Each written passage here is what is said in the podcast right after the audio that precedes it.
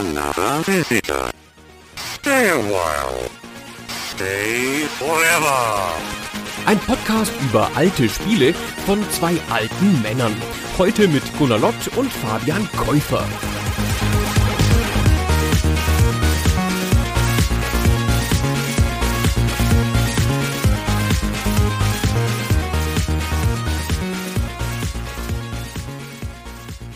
Hallo Fabian. Hallo Gunnar.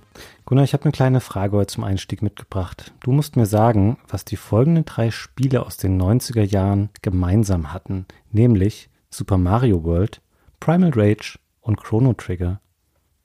Drei per se erstmal völlig unterschiedliche Spiele aus ganz unterschiedlichen Genres. Ich meine, wir sprechen heute über Dinosaurier-Spiel. Kamen in allen Dinosaurier vor? Ja, die Antwort ist natürlich naheliegend und sie ist natürlich auch richtig. Wir haben in Super Mario World den äh, guten Yoshi, der ja ein Dinosaurier ist bekanntlich.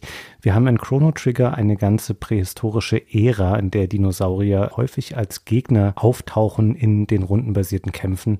Und wir haben Primal Rage, da ist es am naheliegendsten. Das war ein Prügelspiel so im Fahrwasser von Mortal Kombat und Co. Nur dass sich hier eben Dinosaurier miteinander prügeln. Und ich habe diese Spiele relativ relativ beliebig ausgewählt. Es hat mich ungefähr hm, 20 Sekunden gekostet, um auf diese Spiele zu kommen, weil es gab zu der Zeit eine Vielzahl an Spielen mit Dinosauriern, also in den 90ern vor allem. Auf allen Plattformen waren die Viecher aktiv. Und als ich darüber so nachgedacht habe, ist mir auch wieder in den Sinn gekommen, wie omnipräsent Dinosaurier überhaupt zur damaligen Zeit waren. Und ich bin ja jemand, dessen Kindheit und Teenagerzeit in den 90er Jahren lag. Und da bist du ja echt überhaupt nicht an den Viechern vorbeigekommen. Das war so ein Mega-Hype. Ich weiß es noch echt ganz genau wie heute, weil ich habe 1993 Jurassic Park im Kino gesehen. Ein bisschen früher als andere Deutsche, weil ich zufällig in Irland war, auf einer Rundreise und das dann in Dublin im Kino gesehen habe. Wahnsinnig beeindruckender Film zu der Zeit, super realistische Spezialeffekte. Man hat sich richtig gefürchtet im Kino. Und in Irland gab es irgendwie entweder keine Jugendfreigabe oder die Eltern waren da anders als in Deutschland. Und da war halt so ein zehnjähriges Kind drin. Das hat den ganzen Film durchgeweint. Ja, weil es so gruselig war mit den, Dinosauriern. Das hat es mir ein bisschen verleidet, aber insgesamt war das wahnsinnig beeindruckend und dann hatte ich diesen Film da gesehen und vorher waren die Dinosaurier eher was für kleine Kinder, oder? Mhm. Und dann ging es so richtig los und ich konnte das so richtig, war ja 1993 schon äh, 24, konnte das kognitiv so richtig in Bezug setzen. Ich habe den Anfang eines Trends relativ aus der Nähe mitbekommen und dann ging's los. Ja, ich war zwölf, als ich Jurassic Park 1993 gesehen habe und ich lag an diesem schönen Sweet Spot zwischen Jurassic Park durfte ich schon sehen und konnte es auch toll und faszinierend finden und musste nicht weinen die ganze Zeit, während ich ihn gesehen habe. Ich habe aber gleichzeitig auch noch Sachen geschaut, wie die Dinos zum Beispiel. Die sind mir wieder eingefallen, diese Puppenserie von Disney, die ja auch so die erste Hälfte der 90er Jahre echt eine große Show irgendwie war, die ich immer gerne geschaut habe. Und es hat sich auf jeden Fall so ein bisschen aufgeteilt. Dann du sagtest es eben schon vorher, waren Dinosaurier generell eher ein Kinderthema. Das blieb es auch. Es gibt auch eine Menge knuffiger Jump'n'Runs, wo Dinosaurier mitspielen in Haupt- oder Nebenrollen. Aber es gab eben ab Jurassic Park dann auch, ja, wie sagt man denn da jetzt, Dinosaurier-Medien für Erwachsene, die das auch angucken konnten. Und auf einmal konntest du diese Viecher ja auch ganz anders in Szene setzen. Und das hat natürlich später auch Spiele geprägt, in denen Dinosaurier Rollen spielten, weil mit dem Wechsel in die 3D-Ära wurden die ja dann auch viel größer, viel bedrohlicher und viel lebensechter. Und wir alle, die wir eine PlayStation 1 hatten, erinnern uns vielleicht auch daran, da gab es da so eine Demo-CD die der PlayStation am Anfang beilag. Und ich weiß noch, wie cool ich diesen Polygon-Dinosaurier fand, der da einfach nur durch einen schwarzen Raum gelaufen ist und du hast gestaunt darüber, wie lebensecht der aussah. Heutzutage natürlich kompletter Crap, wenn du den anguckst. Aber das war damals so die Speerspitze der 3D-Grafik. Und um das zu zeigen, hatte man eben als eine Demo so einen Dinosaurier mit auf diese PlayStation-Disc gepackt. Das war so richtig so ein Marketing-Blitz damals von den Jurassic Park Leuten und allen, die dann da so super schnell drauf aufgesprungen sind. Die Spieleindustrie ist ja bekannt für ihr schnelles Aufspringen auf Trends. es ist sehr verwunderlich, dass eine Branche mit zweijährigen Entwicklungszyklen es ja doch so schnell schafft, auf Trends hinzuentwickeln. Das ist schon ein bisschen irritierend, wie viele Spiele dann wirklich auch kamen. Ja gut, ich sag mal, bei den 2D-Spielen war das wahrscheinlich noch einfacher. Da hast du irgendeinen Jump'n'Run quasi schon zu 80 Prozent fertig gehabt und hast dann mal eben noch das Hauptsprite durch einen Dinosaurier ausgetauscht und schon ist ein Dino-Spiel daraus geworden. Bei 3D-Spielen natürlich ein bisschen schwieriger. Deswegen hat es hier vielleicht auch marginal länger gedauert dann, bis da Spiele kamen. Und manche Firmen haben eben erst an anderen Settings, Genres oder Spielkonzepte erprobt und haben hier später dann Dinosaurier eingebaut.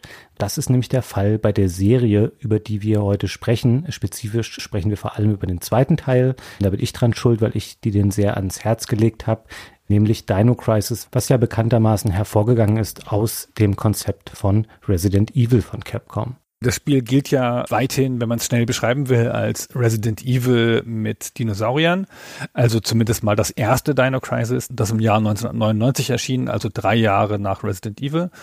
Das ist von Shinji Mikami und der wurde in der Preview-Zeit davor öfter gefragt, was ist das für ein Spiel? Was machst du denn da? Wir haben gehört, es kommen Dinosaurier vor.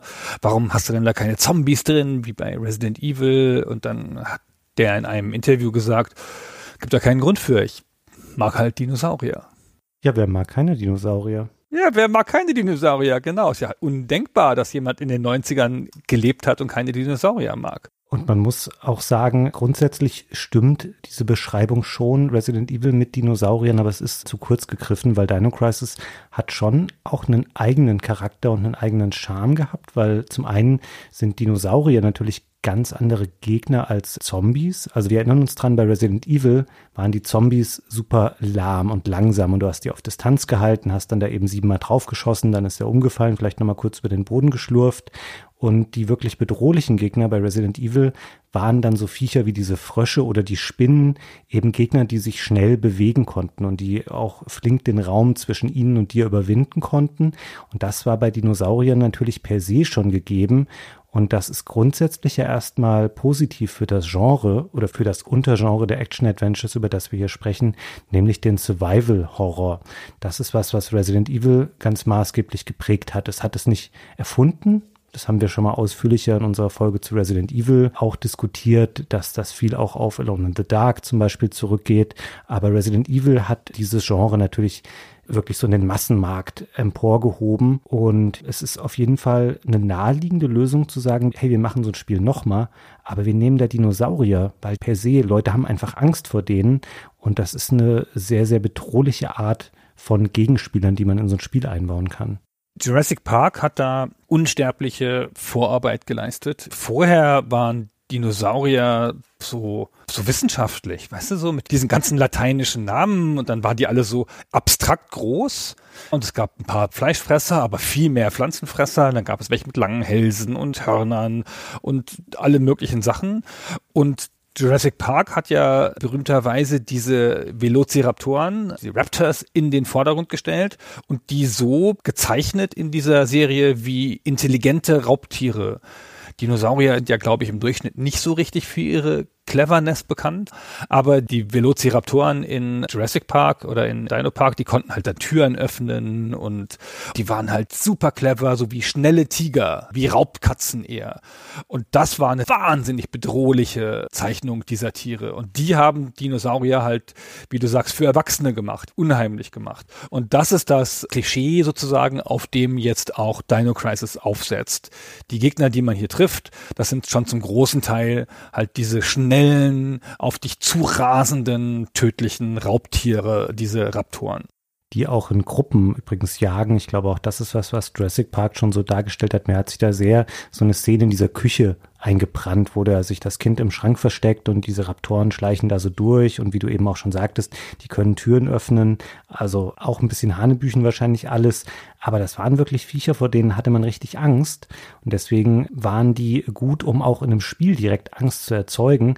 Aber das ist ja per se erstmal nur ein Austausch von einem Gegnertyp. Dino Crisis 1 hat noch was anderes grundsätzlich anders gemacht als Resident Evil 1 und 2, die es zu der Zeit beide schon gab. Also Resident Evil 1, du sagtest das schon 1996, der Zweier dann 1998. Dann kommt ein Jahr später das erste Dino Crisis und es verabschiedet sich von den vorgerenderten Hintergründen.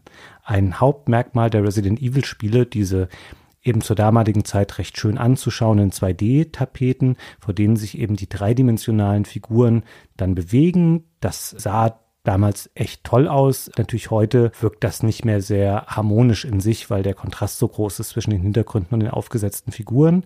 Aber das alles weggewischt für Dino Crisis. Hier jetzt eine in Echtzeit berechnete 3D-Umgebung, so wie es auch schon andere Spiele gemacht hatten in der Zwischenzeit, also Metal Gear Solid zum Beispiel oder im gleichen Genre wie Dino Crisis auch Silent Hill ist auch was, was eine Echtzeit 3D-Grafik hat geht mit Kompromissen auf jeden Fall einher auf der PlayStation 1. Also es gibt sehr viel diese bekannten Verzerrungen, es wabert alles so ein bisschen, es gibt noch keine Texturen, Glättung und all diese Sachen, die man später dann erst auf den Konsolen hat.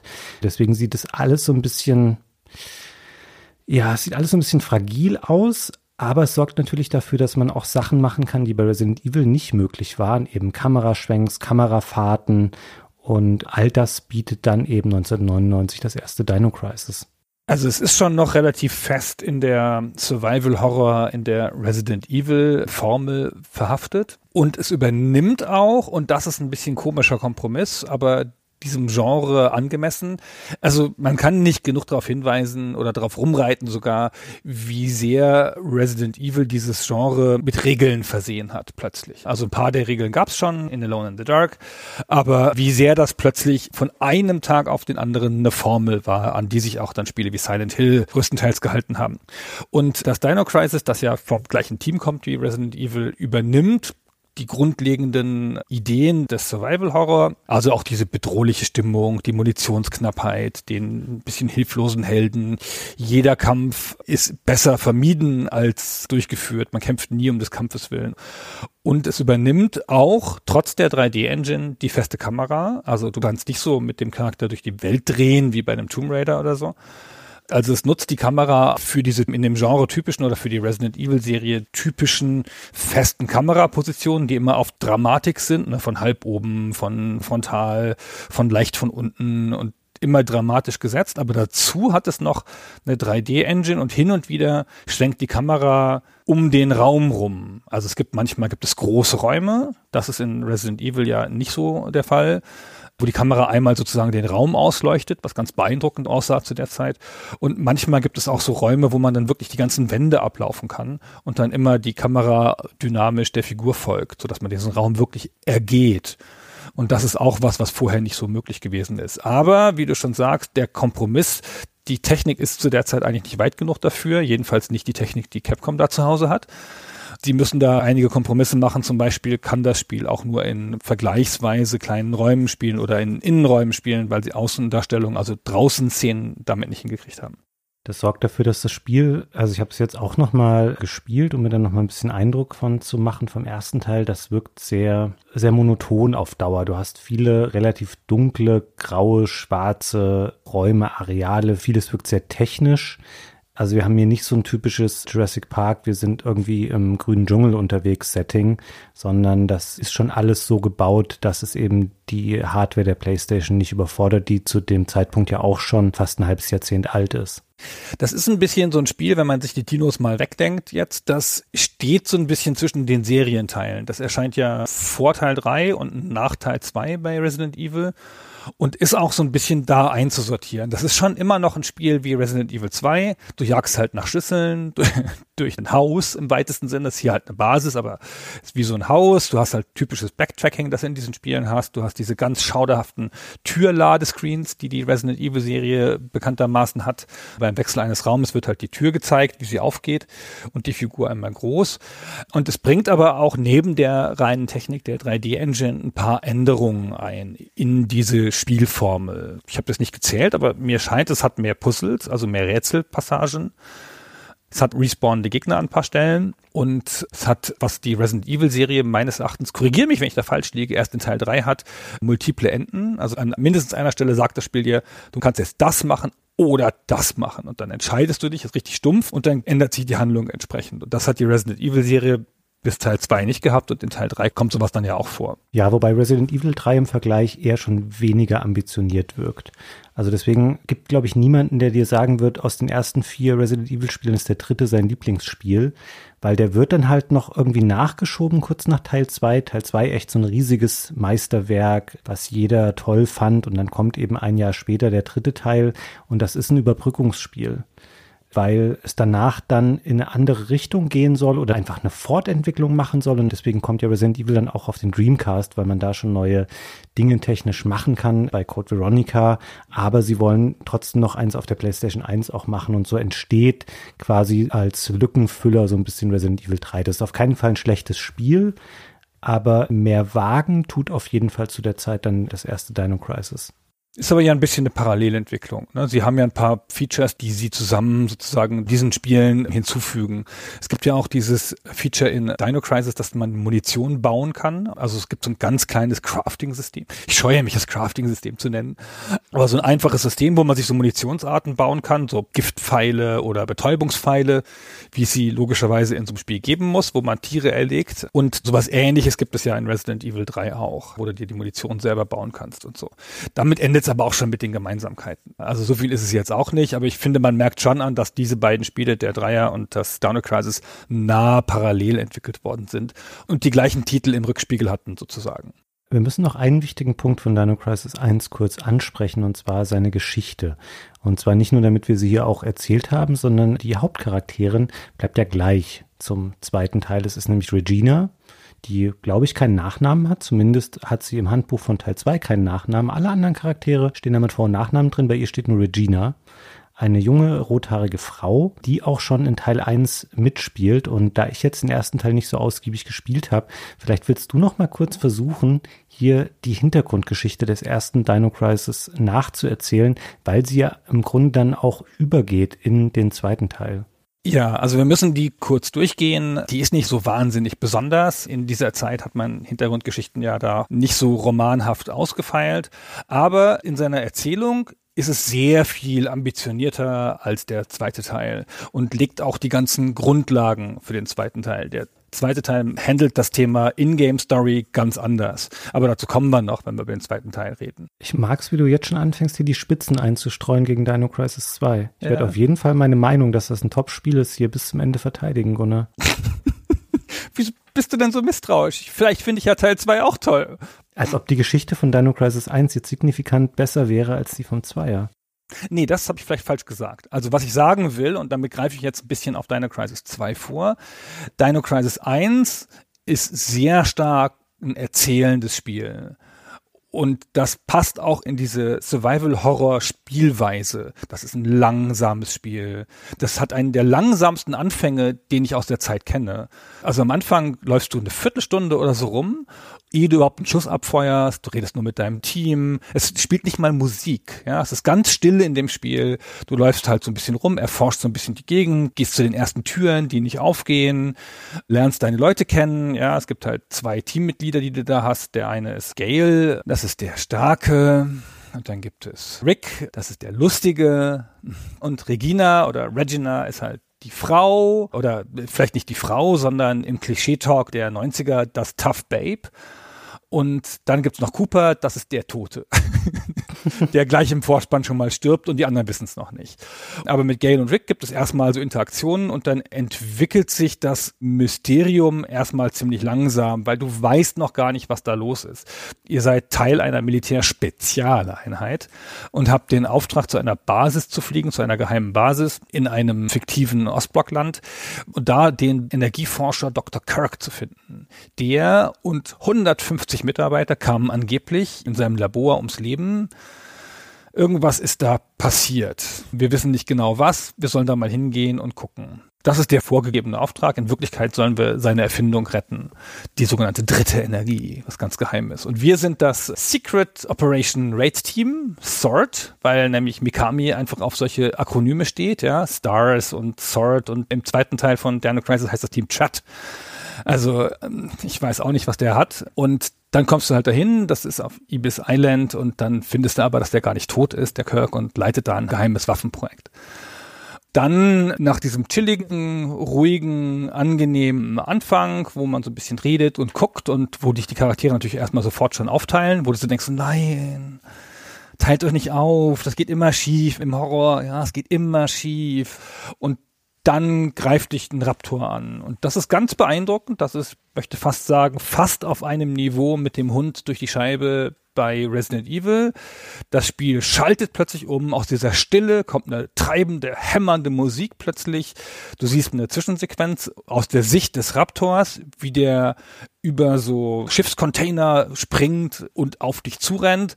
Und dann ist er da, direkt neben dir. Das Spiel schaltet um. Du siehst, wie er auf dich zuspringt, landet neben dir, zang nahtlos in die Spielgrafik. Du hast die Waffe in der Hand und fängst an zu schießen. Super Szene.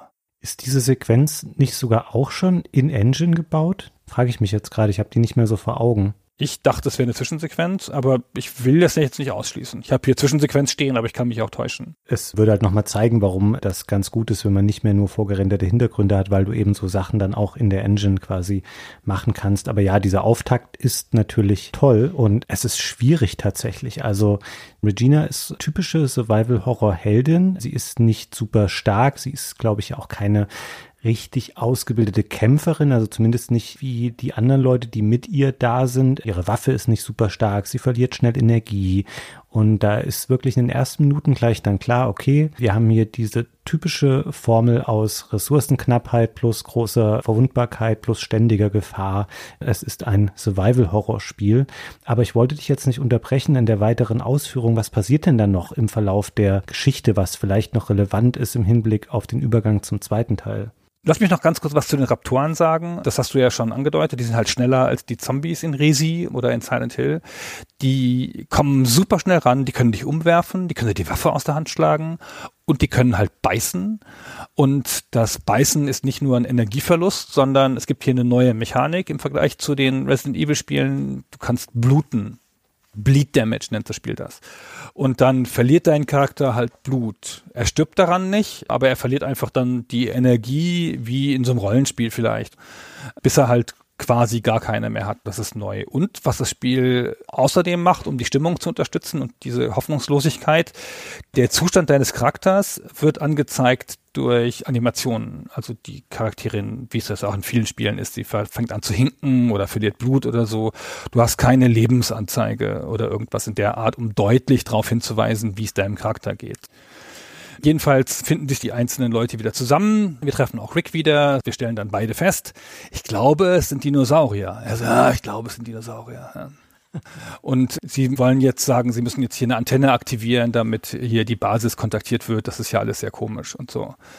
Und dann werden sie wieder von Raptoren angegriffen, dann kommt Gail zurück, dann suchen sie diesen Dr. Kirk, dann, sie wissen zu dem Zeitpunkt immer noch nicht, dass Cooper tot ist oder dass Cooper gefressen wurde am Anfang, also der vierte Mann. Also jedenfalls erforschen sie dann diese Basis und haben dann auch den Kirk gefunden und nehmen den fest und dann wollen sie mit dem Hubschrauber abhauen und dann kommt ein Tyrannosaurus Rex, den hat man zwischendurch schon mal gesehen und der zerstört dann den Hubschrauber. Das ist so ein bisschen der unbesiegbare Supergegner, den das Spiel immer wieder reinwirft, wenn es dir einen Schreck einjagen will. Und du setzt den eher so wie so ein Zwischenboss ein, aber du kämpfst halt nicht gegen den, sondern der macht halt irgendwas kaputt, dann musst du wieder abhauen. Also eigentlich wie der Nemesis aus Resident Evil 3. Ganz genaues, richtiges Beispiel, genau wie der Nemesis. So funktioniert er. Auch noch eine Gemeinsamkeit zwischen den beiden Spielen. Dann fliehen sie vor dem, dann haut der Kirk wieder ab in dieser Panik, dann kriegen sie ihn aber wieder und dann enthüllt der, dass die Dinosaurier durch ein Experiment, das er gemacht hat, diese Technologie der dritten Energie, dadurch hat er die Dinosaurier in unsere Zeit gebracht. Wir sind im Jahr 2009. Da ist so ein Spalt im Raum entstanden und so eine Tasche der Zeit. Ein Teil der Insel wurde ausgetauscht mit der Insel aus der Vergangenheit und dann kamen die Dinosaurier dahin. Und er meinte, naja, jetzt kann man das halt irgendwie technisch mit so gegenseitigen Energien, wenn man den Reaktor auf Überlastung stellt, kann man das wieder rückgängig machen. Und dann haut er auch schon wieder ab, weil er halt clever ist und das Team so dumm ist, dass es ihn wieder entkommen lässt. Naja, und da gibt es nochmal einen Kampf gegen den Tyrannosaurus und dann rückt der Gale damit raus, also einzelner Teammitglied, dass das alles nur Unsinn war. Wir wollen gar nicht den Kirk retten, sondern wirklich nur diese Technologie haben, weil die Regierung die braucht noch. Und dann, ach, dann stirbt der Gale noch und die Regina und der Dr. Kirk, der jetzt wieder da ist, und der Rick fliehen von der Insel. Am Ende entkommen sie zusammen und die Regina ist dann die Überlebende, die dann am Ende diese Handlung zusammenfasst für ihre Vorgesetzten, die denen sagt, was passiert ist und dann sagt, so, jetzt sei sie bereit für den nächsten Auftrag. Und dieser Auftrag lässt auch nicht super lange auf sich warten, weil Dino Crisis 2 spielt im Jahr 2010 aber bevor wir sagen, um was es dann hier in der Story geht, lass uns einmal noch kurz darüber sprechen, wie dieses Spiel dann eigentlich entstanden ist, beziehungsweise durch wen.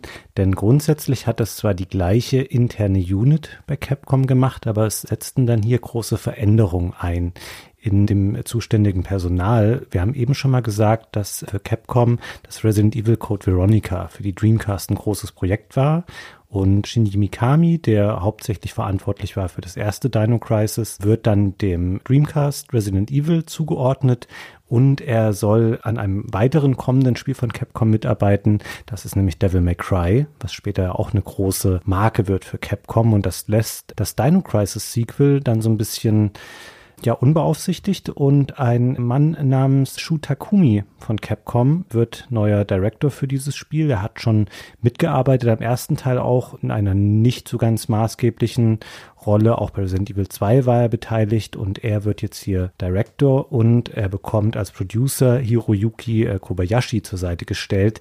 Der war Planner bei Teil 1. Das heißt, Mikami ist dann hier raus und obwohl das Team nicht super viel Zeit zur Verfügung hat, weil Dino Crisis 2 erscheint schließlich im Spätsommer 2000, also kaum ein Jahr nach dem ersten Teil, baut dieses neue Team das Spiel ganz grundsätzlich um.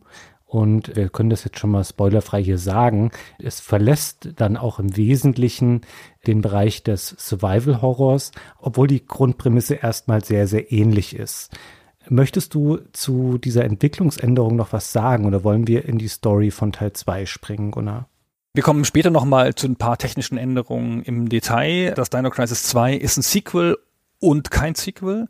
Also es führt direkt die Handlung fort. Also es schließt wirklich nahtlos an im nächsten Jahr mit demselben Hauptcharakter, nämlich Regina, Regina ich sage immer Regina, Entschuldigung.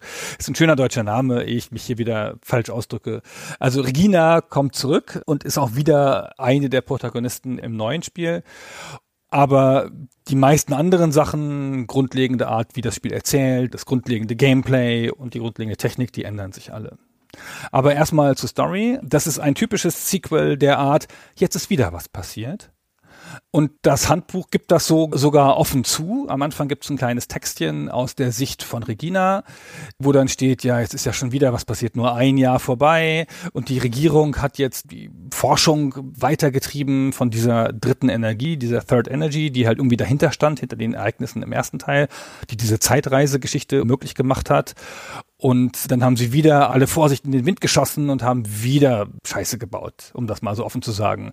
Und dann steht im Handbuch Another Accident Looms und Accident auch wieder in Anführungszeichen. Jetzt ist eine Basis verschwunden, eine wissenschaftliche Forschungsstation und eine gesamte Stadt. So, da wird jetzt ein Team hingeschickt. Diesmal heißt das Team nicht Sword, sondern Threat. Das ist genauso gut. Tactical Reconnoitering Acquisition Team. Das ist wieder die US-Armee und es sind drei neue Leute und die Regina. Die Regina ist eigentlich gar nicht so Teil dieses Teams. Die ist immer noch Teil des Sword-Teams aus Teil 1. Die wurde da nicht entlassen oder so, auch wenn das Team nicht mehr so in gutem Zustand ist. Die ist hier aber als Beraterin dabei, weil die als einzige weiß, was da jetzt kommen wird. Nämlich verwirrende Erzählung und massenhaft Dinosaurier. Und die anderen sind Dylan Morton, das ist der Starke. Und dann gibt es David, das ist der Lustige. Und ähm, ach, das war's schon. Diesmal sind es nur drei. Und die gehen dahin und werden durch ein Zeittor dahin geschickt und sollen da jetzt die Überlebenden ausfindig machen und alle Daten sammeln. Ja, und die sollen quasi auch gucken, warum verschwindet dann eigentlich diese Stadt Edward City und deren Umgebung irgendwann. Und du hast es eben schon mal gesagt, Regina weiß ja um die Ereignisse von Teil 1 und wieder besseren Wissens stolpert man dann da in eine große Falle, weil diese Spezialeinheit kommt dann da in der Vergangenheit an Und dann werden sie, das passiert alles schon in dem Render-Intro, komplett überrannt. Es kommen ganz viele Raptoren. Man kopiert dann so ein bisschen diese bekannte Intro-Szene von Resident Evil 1, wo sie durch den Wald schleichen und dann kommt da auf einmal ein Hund und springt einen an. Das passiert dann hier mit einem dieser Raptoren und dann bricht ein riesiger Kampf aus und der Großteil der menschlichen Protagonisten, die eigentlich zu einer Rettungsmission aufgebrochen sind, der stirbt und es verbleiben dann eben Dylan, Regina und der von dir angesprochene David, der ein NPC ist, der im Spielverlauf dann ab und an mal auftaucht für einen lustigen One-Liner und eine große Heldenaktion kurz vor Ende. Aber im Grunde macht Regina hier einen ähnlichen Fehler, wie sie das schon mal gemacht hat. Sie kann natürlich nichts dafür, aber sie hätte es ahnen können. Und dann ist das Intro vorbei und wir stehen in einem kleinen, abgesperrten Bereich im Dschungel. Da sind so große Gitter zu zwei Seiten. Und auch hier wiederholt sie genau den gleichen Fehler, den du vorhin schon mal beschrieben hast, weil sie ist dann da mit Dylan und was die beiden machen ist, ja, wir trennen uns jetzt mal, ich gehe mal in die Richtung und du gehst mal in die Richtung und dann gucken wir mal, was passiert. Das ist ein bisschen albern natürlich, aus den beschriebenen Gründen. Und man hat hier auch noch den typischen Humor der damaligen Zeit. Wir können einmal kurz reinhören in eine Cutscene, wo am Anfang an genau dieser Stelle Dylan und Regina miteinander reden und Dylan dann einen Weg mit seiner Machete freilegt. The ivy is wrapped around the door. It won't open. Let's try the door over there. Oh, come on. Didn't they teach you how to open a door at sword training? Here, I'll show you. Watch this.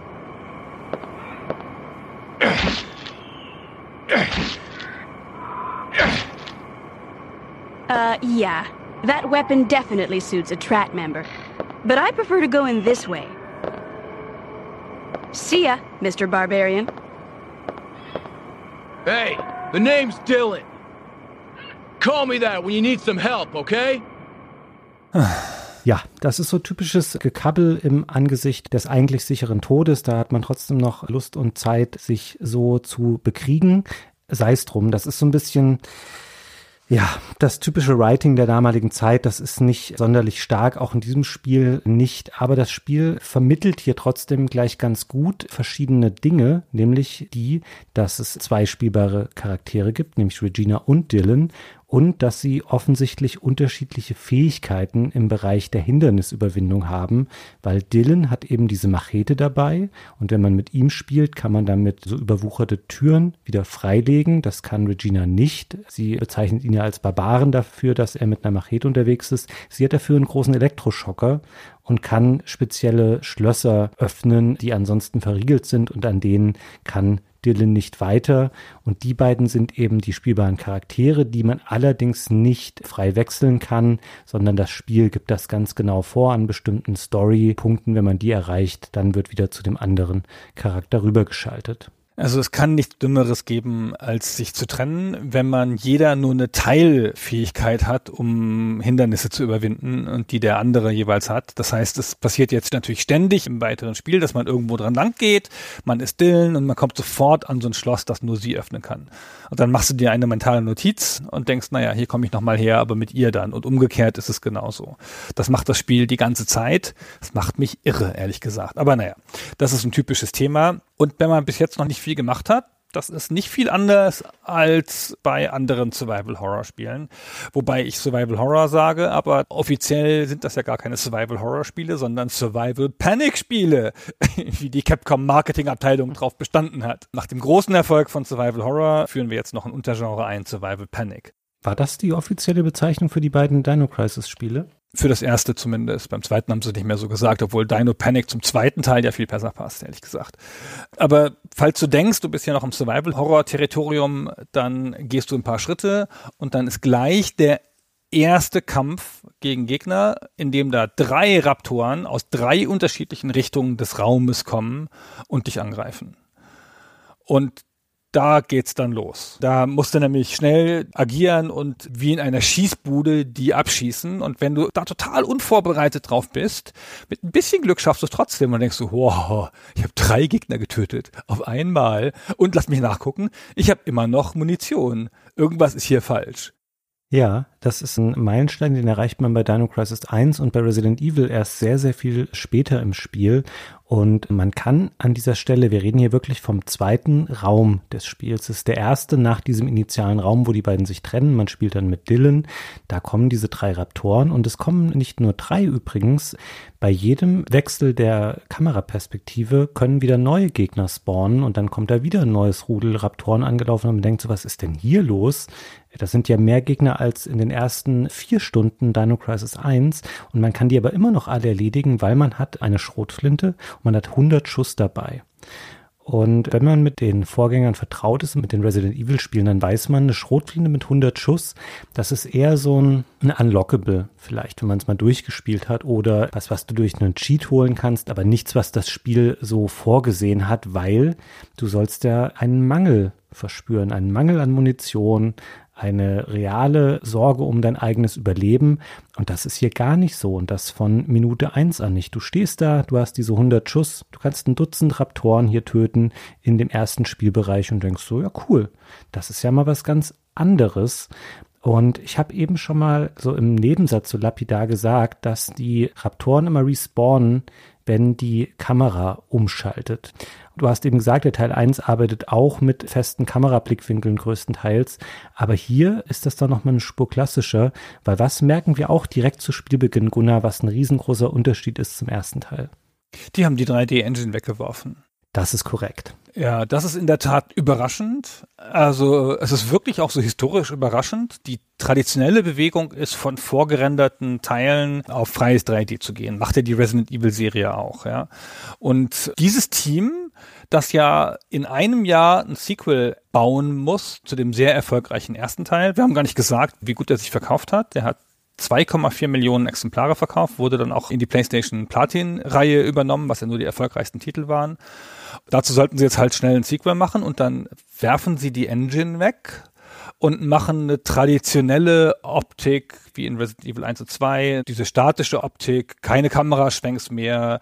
Die Kamera ist oft weiter weg von dem Charakter. Du siehst sehr viel von Top-Down-Perspektive oder so schräg von oben Perspektive. Das sieht alles super aus übrigens, ja, weil es halt also wirklich schöne vorgerenderte Sachen sind. Das ist jetzt aus der heutigen Sicht ein bisschen veraltet, logischerweise, aber die 3D-Engines der Zeit sind ja auch veraltet, also insofern hat es sich ganz okay gehalten. Ich mag die vorgerenderten Sachen immer nicht so gerne, weil da die Polygoncharaktere dann immer so komisch davor aussehen, aber eigentlich ist das hier sehr kompetent gemacht und sieht sehr gut aus und wird auch in den Tests der damaligen Zeit immer sehr hervorgehoben, wie super das Spiel aussieht. Ja, es wäre auch anders nicht machbar gewesen in dem Setting, in dem wir hier jetzt unterwegs sind. Es ist ja eher so ein, ich sage jetzt mal bei Spielbeginn so ein Insel-Setting, also ein wirklich dicht bewucherter Dschungel mit vielen Pflanzen und Palmen und hier ist mal ein kleiner Wasserfall und da ist einfach viel Natur und viel Organisches da und das alles hätte man niemals in Echtzeit 3D damals bauen können. Das hat in diesem kalten technischen Setting des Vorgängers funktioniert. Es ist ein bisschen paradox, weil natürlich sind diese Render-Hintergründe zum Großteil ja tot und nicht bewegt. Also da ist mal hier und da irgendwie eine kleine Animation mit drin. Aber dennoch bietet es sich für dieses organische Setting eher an, das so zu machen. Und das können wir an der Stelle auch einmal eben abhandeln, weil das ist was, was wir jetzt bei Resident Evil und dem ersten Teil noch gar nicht angesprochen haben. Damit einhergeht auch das Beibehalten der klassischen, man nennt das Panzersteuerung, die damals noch aktuell ist. Also obwohl wir hier schon im Jahr 2000 sind und es gibt eine Menge Spiele, die frei begehbare 3D-Welten haben, in denen man mit dem Analogstick frei rumläuft und die Figur mit dem Analogstick direkt in die Richtung lenkt, in die man den Stick drückt. Das ist hier alles nicht so. Das Spiel unterstützt zwar die Analogsticks der PlayStation Controller, aber man sollte es damit nicht spielen, sondern es hat diese typische auf ein Steuerkreuz ausgelegte Steuerung, dass man mit links und rechts die Figur auf der Stelle dreht in die jeweilige Richtung. Wenn man nach oben drückt, läuft sie in die Blickrichtung der Figur. Ähm, drückt man nach unten, dann geht sie quasi rückwärts. Man kann die Waffe in den Anschlag nehmen und dann gibt es ganz gut funktionierendes Auto-Aiming und dann ein weiterer Button löst den Schuss aus. Großer Unterschied hier im Vergleich zu Resident Evil vor allem, man kann laufen, während man zielt mit den Waffen und man kann noch mit einer Taste so einen kleinen Hopser machen in verschiedene Richtungen. Das bringt auch nochmal ein bisschen mehr Dynamik ins Spiel und ist auch gut, weil die Dinosaurier eben schnell und gefährlich sind, dass man hier noch so einen Ausweichmove hat. Aber grundsätzlich ist es eine sehr, das sage ich jetzt völlig wertfrei, ist eine sehr altmodische Art, wie dieses Spiel gesteuert wird. Es ist aber sinnvoll, diese Steuerung hier zu verwenden, weil das Umschalten der Kamerawinkel sorgt ja dafür, dass die Figur unter Umständen auf einmal an einer ganz anderen Stelle im Raum steht. Ich möchte aber weiter nach vorne rennen und deswegen ist es gut, dass man einfach weiter nach vorne drücken kann und man behält die Bewegungsrichtung bei. Das ist echt ein großer Vorteil, den man im Zusammenspiel dieser Grafiktechnik und der Steuerung nicht aus den Augen verlieren sollte. Ja, du kannst, glaube ich, in einem Pseudo 3D keine freie Bewegung in diesen statischen Hintergründen haben. Das funktioniert, glaube ich, nicht.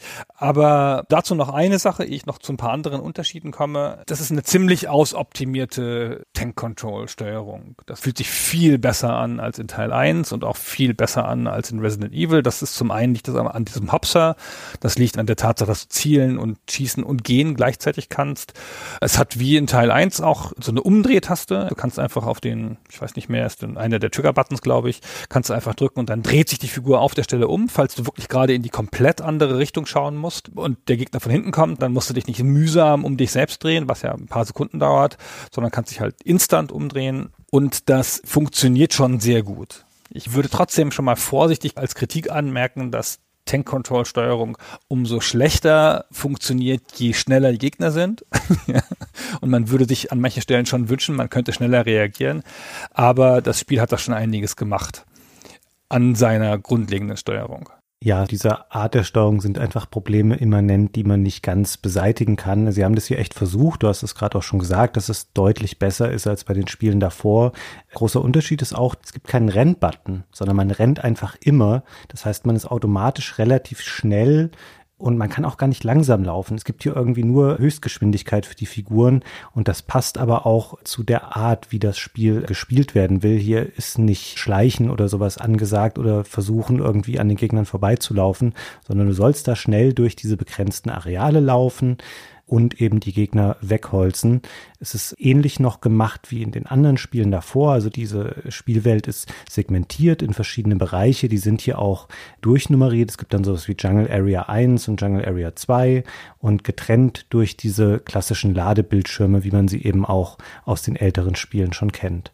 Und mehrere von diesen Ladebildschirmen-Dingern ergeben dann immer ein großes Areal. Und es gibt eine Karte, die diese Areale treu mitzeichnet, so dass du auch ein relativ okayes Gefühl davon hast, wo du langgehen musst und wo du bist. Der wichtigste Unterschied deutet sich schon an hier, rein in der Optik. Du hast jetzt nämlich einen Lebensenergiebalken, der im ersten Teil gefehlt hat. Der ist jetzt da am oberen rechten Bildschirmrand und du hast jetzt eine komplett neue Spielmechanik. Du hast nämlich, tada, Kombos. Ja, du hast Kombos. Und jetzt geht's ab. Jetzt zeigt das Spiel sehr deutlich, dass es halt gar kein Survival-Horror-Spiel ist. Das ist ein Combo-Spiel. Das ist ein Spiel, wo du einen Screen spielst, dann halt gegen Gegner kämpfst, zwei, drei, vier, fünf und dann, wenn du den Screen verlässt durch diese Tür, dann kriegst du eine Auswertung davon, wie viele Punkte du in diesem Screen bekommen hast.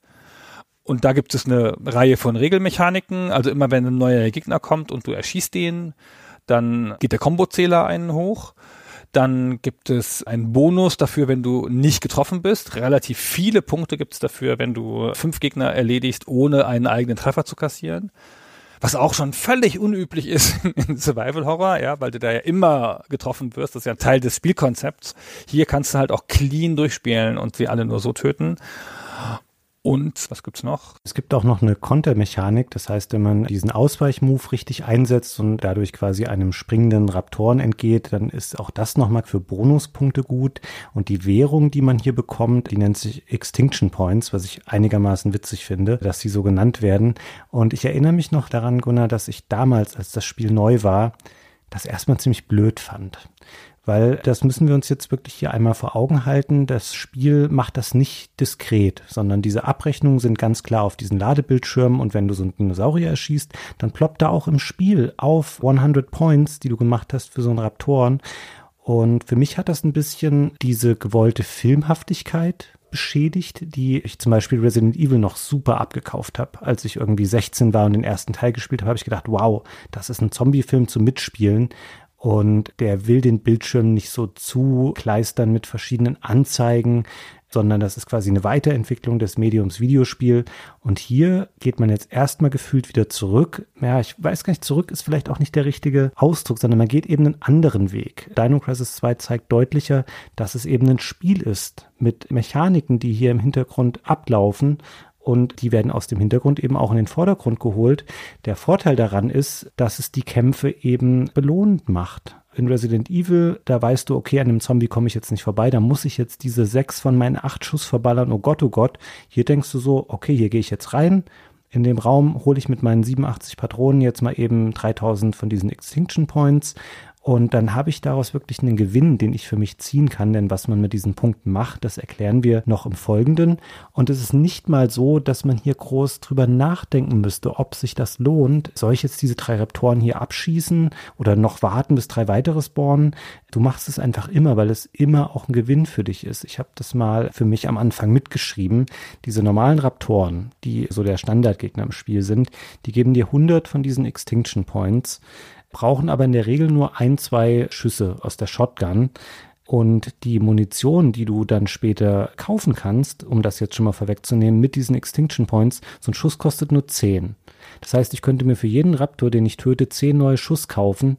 Und hier weißt du eigentlich an der Stelle schon, okay, das Thema Ressourcenmanagement ist zumindest im Hinblick auf Waffen und Munition hier kein Thema mehr in diesem Spiel und das ist es tatsächlich auch nicht. Es ist völlig eliminiert, diese Art von Management zu betreiben oder darauf auch nur ein Auge zu haben im Spiel. Wie du sagst, diese Extinction Points sind nicht einfach nur Punkte, die einen Erfolg anzeigen, sondern sie sind gleichzeitig eine Währung. Es ist ein bisschen eine unübliche Combo. Es ist nicht so, dass die Raptoren Geld verlieren würden oder dass es da irgendeine Metapher im Spiel gibt, dass sie ihre Haut verkaufst oder ihre Zähne und das dann irgendwie eintauscht. Nein, alleine für das Abschießen kriegst du Punkte, die du dann an einem Computer im Spiel, und davon gibt es eine ganze Menge, eincashen kannst. Total absurde Mechanik, vollkommen spielhaft. Es gibt keine Metapher zu, wird nicht im Spiel erklärt, warum das so ist. Ist auch alles egal. Aber diese Mechanik treibt das ganze Spiel, weil dadurch hast du unbegrenzt Ressourcen, weil es ja unbegrenzt Raptoren gibt. Die respawnen ja immer. Und das heißt, wenn du irgendwie dir irgendwas nicht leisten kannst, zum Beispiel eine bessere Waffe oder Gesundheitspakete oder irgendwas in der Art, um dich zu heilen, dann gehst du halt farmen. Dann kannst du wirklich wie in einem Rollenspiel ein paar Bildschirme weitergehen, wo eine gute Raptorenfarmstelle ist, wo so ein Bildschirm ist, wo so drei auf einmal kommen und dann stellst du dich halt dahin und erschießt die alle und guckst, dass du auch Kombos kriegst und keine Treffer kriegst und so. Und wenn du dann genug Geld hast, ist halt ein bisschen langweilig, musst du halt mögen, ne? Ist ein bisschen Grind an der Stelle aber es ist vollkommen optional. Du kannst auch einfach ganz normal straight vorangehen. Aber wie gesagt, wenn du in Schwierigkeiten bist, dann farmst du halt ein bisschen. Und dann kannst du dir eigentlich alles kaufen. Und das Spiel hat eine erstaunliche Waffenvielfalt. Im Lauf des Spiels kannst du 16 unterschiedliche Waffen haben, nicht jeder alles, aber die meisten dann schon. Und davon sind elf Schusswaffen, die wirklich bis ins Absurde hochgehen, wie in einem Ego-Shooter. Der Rest sind Nahkampfwaffen. Und auch das ist vielleicht noch zu erwähnen. Die Charaktere haben immer zwei Waffen, grundsätzlich schon equipped. Und das eine ist immer eine Schusswaffe. Also der Dylan hat die Schrotflinte, von der du eben schon geredet hast, ziemlich mächtig. Die Regine hat einfach eine Handgun, also eine Pistole. Das geht aber auch schon, ja, die braucht halt ein paar mehr Schuss Schuss, um einen Raptor zu erledigen, aber es geht.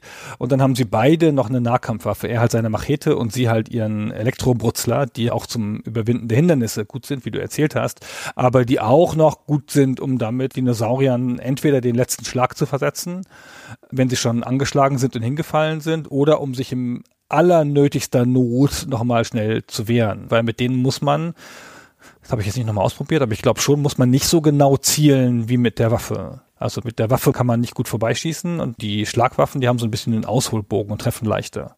Ich habe diese Nahkampfwaffen oder diese Subweapons tatsächlich gar nicht benutzt im Kampf. Also ich hatte das Gefühl, man hat immer Munition und ich hatte auch nicht groß die Situation, dass ich mal hätte farmen müssen, weil ich das Gefühl habe, so die Standardbestückung an Gegnern, ohne dass man sich jetzt unnötig lang in einem Bereich aufhält, das reicht immer aus, um dann genug Extinction Points zu haben, um die Vorräte wieder aufzufüllen und man kann diese beiden Zweitwaffen dann auch noch ersetzen. Du sagtest es eben schon mal, man hat da über ein Dutzend Waffen komplett. Und es gibt da zum Beispiel noch als Zweitwaffen sowas wie eine Waffe namens Firewall. und Chain Mines, also so Minen und so eine Art Feuerwand, die man erzeugen kann, habe ich vielleicht mal gekauft irgendwann, aber habe ich dann auch nie eingesetzt, weil die Hauptwaffen, hast du auch eben schon mal gesagt, dass die relativ absurd werden, die sind auch schon recht früh im Spiel dann super stark. Also bei Regina, du kaufst dann diese Submachine Guns, das sind so kleine Maschinenpistolen. Aber halt zwei, ne? Wie geil, in jeder Hand eine. Und ähm, Dylan kann relativ schnell die Solid Cannon bekommen. Das ist so eine Art Energiewaffe, die er dann hat. Und das reicht schon für einen weiten Weg durch das Spiel. Und da kommen später noch Sachen dazu wie eine Heavy Machine Gun, eine Anti-Tank Rifle, das ist so eine Art Super-Schrotflinte und zwei Sachen, die ich dann gar nicht mehr gekauft habe, nämlich den Missile Pod für Regina und den obligatorischen Rocket Launcher für Dylan. Die kosten 50.000. Das ist relativ viel. Da müsste man tatsächlich ein bisschen farmen für, wenn man die haben will. Man braucht sie aber nicht wirklich. Und da du eben schon mal kurz diese Computer angesprochen hast, stellt euch das vor wie so Terminals, die an Wänden in verschiedenen Bereichen hängen und dann geht man da hin und dann klappt da so die Tastatur aus und im Grunde sind das die Resident Evil Schreibmaschinen. Also man kann hier speichern. Aber da ist eben auch ein Shop integriert und da kauft man Waffen, man kauft Munition nach, man kann die vorhandenen Waffen upgraden, die Magazine vergrößern, man kann sich noch verschiedene Hilfsitems kaufen, zum Beispiel den sogenannten Inner Suit. Ich kann einmal kurz erklären, was der macht. Man hat nämlich aus Teil 1 diese Blutungsmechanik übernommen. Das heißt, manche Dinosaurierangriffe führen dazu, dass der Charakter anfängt zu bluten und dann verliert er ewig Blut, bis irgendwann der Energiepegel am Minimum angekommen ist. Dann passiert nichts mehr, also man stirbt nicht daran, aber man ist dann natürlich super verwundbar und dieser Inner Suit verhindert das dauerhaft. Und ich konnte den relativ früh im Spiel schon kaufen und habe dann gedacht, ach, cool aber irgendwie auch schade, wie schnell man auch hier dann bereit ist zu sagen, ach, diese Mechanik, die könnte für den Spieler auch irgendwie tendenziell ein bisschen nervig oder anstrengend sein. Lasst man einen Weg integrieren, wie man das rausnehmen kann. Und ab diesem Zeitpunkt ist auch ein komplettes Item dann irrelevant. Ist egal, ob du das dann noch hast oder du kannst es wahrscheinlich auch noch kaufen, aber es spielt keine Rolle mehr. Das ist dieses Hemostat. Item, das ist zu deutsch eine Arterienklemme. Damit könnte man diese Blutung auch stoppen, aber es gibt dann ja einfach keine mehr. Und dazu kann man noch Medipacks kaufen in drei Größen. Und auch hier war ich erstaunt. Das kleinste Medipack ist nicht wie so ein grünes Kraut in Resident Evil, dass es so einen kleinen Fitzel Energie zurückbringt, sondern es füllt die halbe Energie auf. Das Medipack M füllt die ganze Energie auf und das Medipack L das füllt auch die ganze Energie auf und es würde auch noch eine Blutung stoppen, wenn es eben eine gäbe. Aber alles sehr, sehr effektiv und es gibt auch noch so ein Resuscitation Pack. Das ist so eine Art Wiederbelebung. Wenn man es doch mal schafft, die ganze Energie zu verlieren, dann wird man an der Stelle einfach wiederbelebt und man hat viele Slots dafür im Inventar. Also es gibt einen eigenen Bereich für diese Heil-Items. Waffen sind dann nochmal woanders und storyrelevante Items auch wieder. Und das führt relativ schnell auch zu der Erkenntnis, dass auch dieser Punkt hier gar keine Rolle spielt. Und auch das ist ein wichtiges Unterscheidungskriterium, vor allem zu Resident Evil, wo man ja ständig das Inventar voll war, weil man nur sechs Gegenstände teilweise schleppen konnte. Da ist dann aber alles dabei, also Waffen, Heilkräuter und irgendwie auch die drei Amulette, die man in die Turmuhr stecken muss. Das macht Dino Crisis 2 nicht.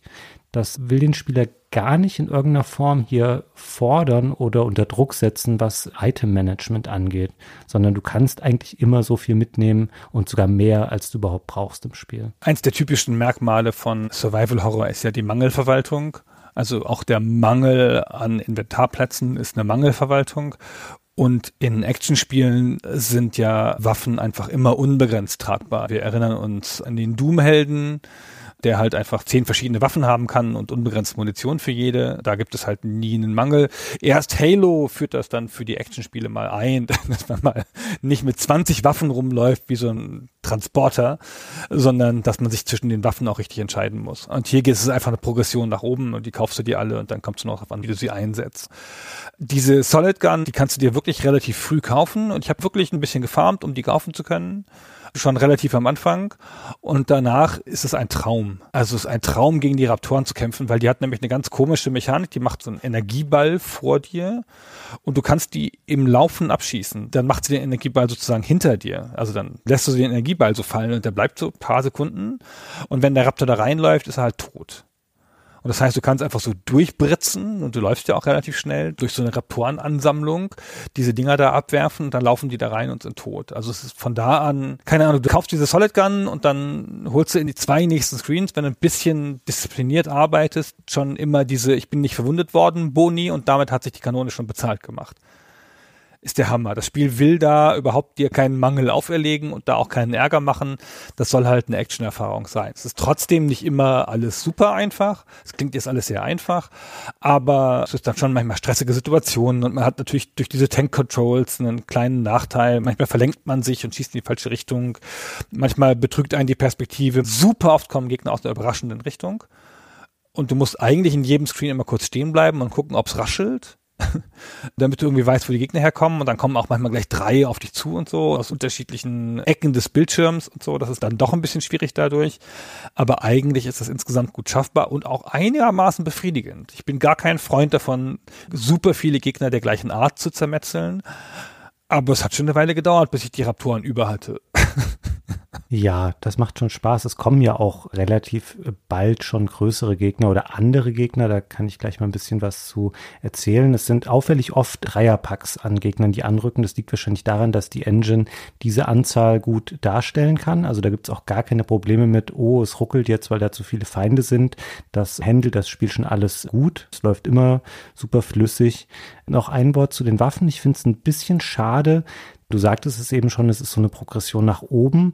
Also ich habe auch lange dieses Solid Cannon benutzt und hatte gar nicht so ein Bedürfnis, aber du weißt dann eben, okay, da gibt's jetzt noch was teureres, das macht dann eben noch mehr Schaden.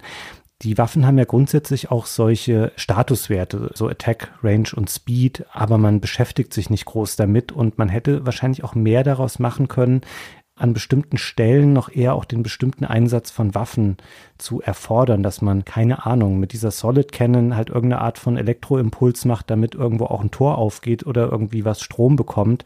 Das nutzt das Spiel gar nicht, abseits des Flammenwerfers.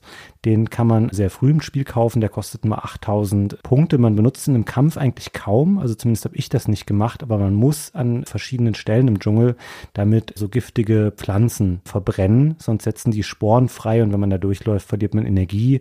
Davon kann man auch sterben tatsächlich, aber sowas hätte ich mir mehr gewünscht, weil ansonsten ja, es sind halt einfach immer stärker werdende Wummen, die mehr Schaden machen und mehr reinhauen. Aber das hätte man sicherlich noch etwas stärker einsetzen können oder ein bisschen mehr Tiefgang reinbringen können, wenn man es gewollt hätte.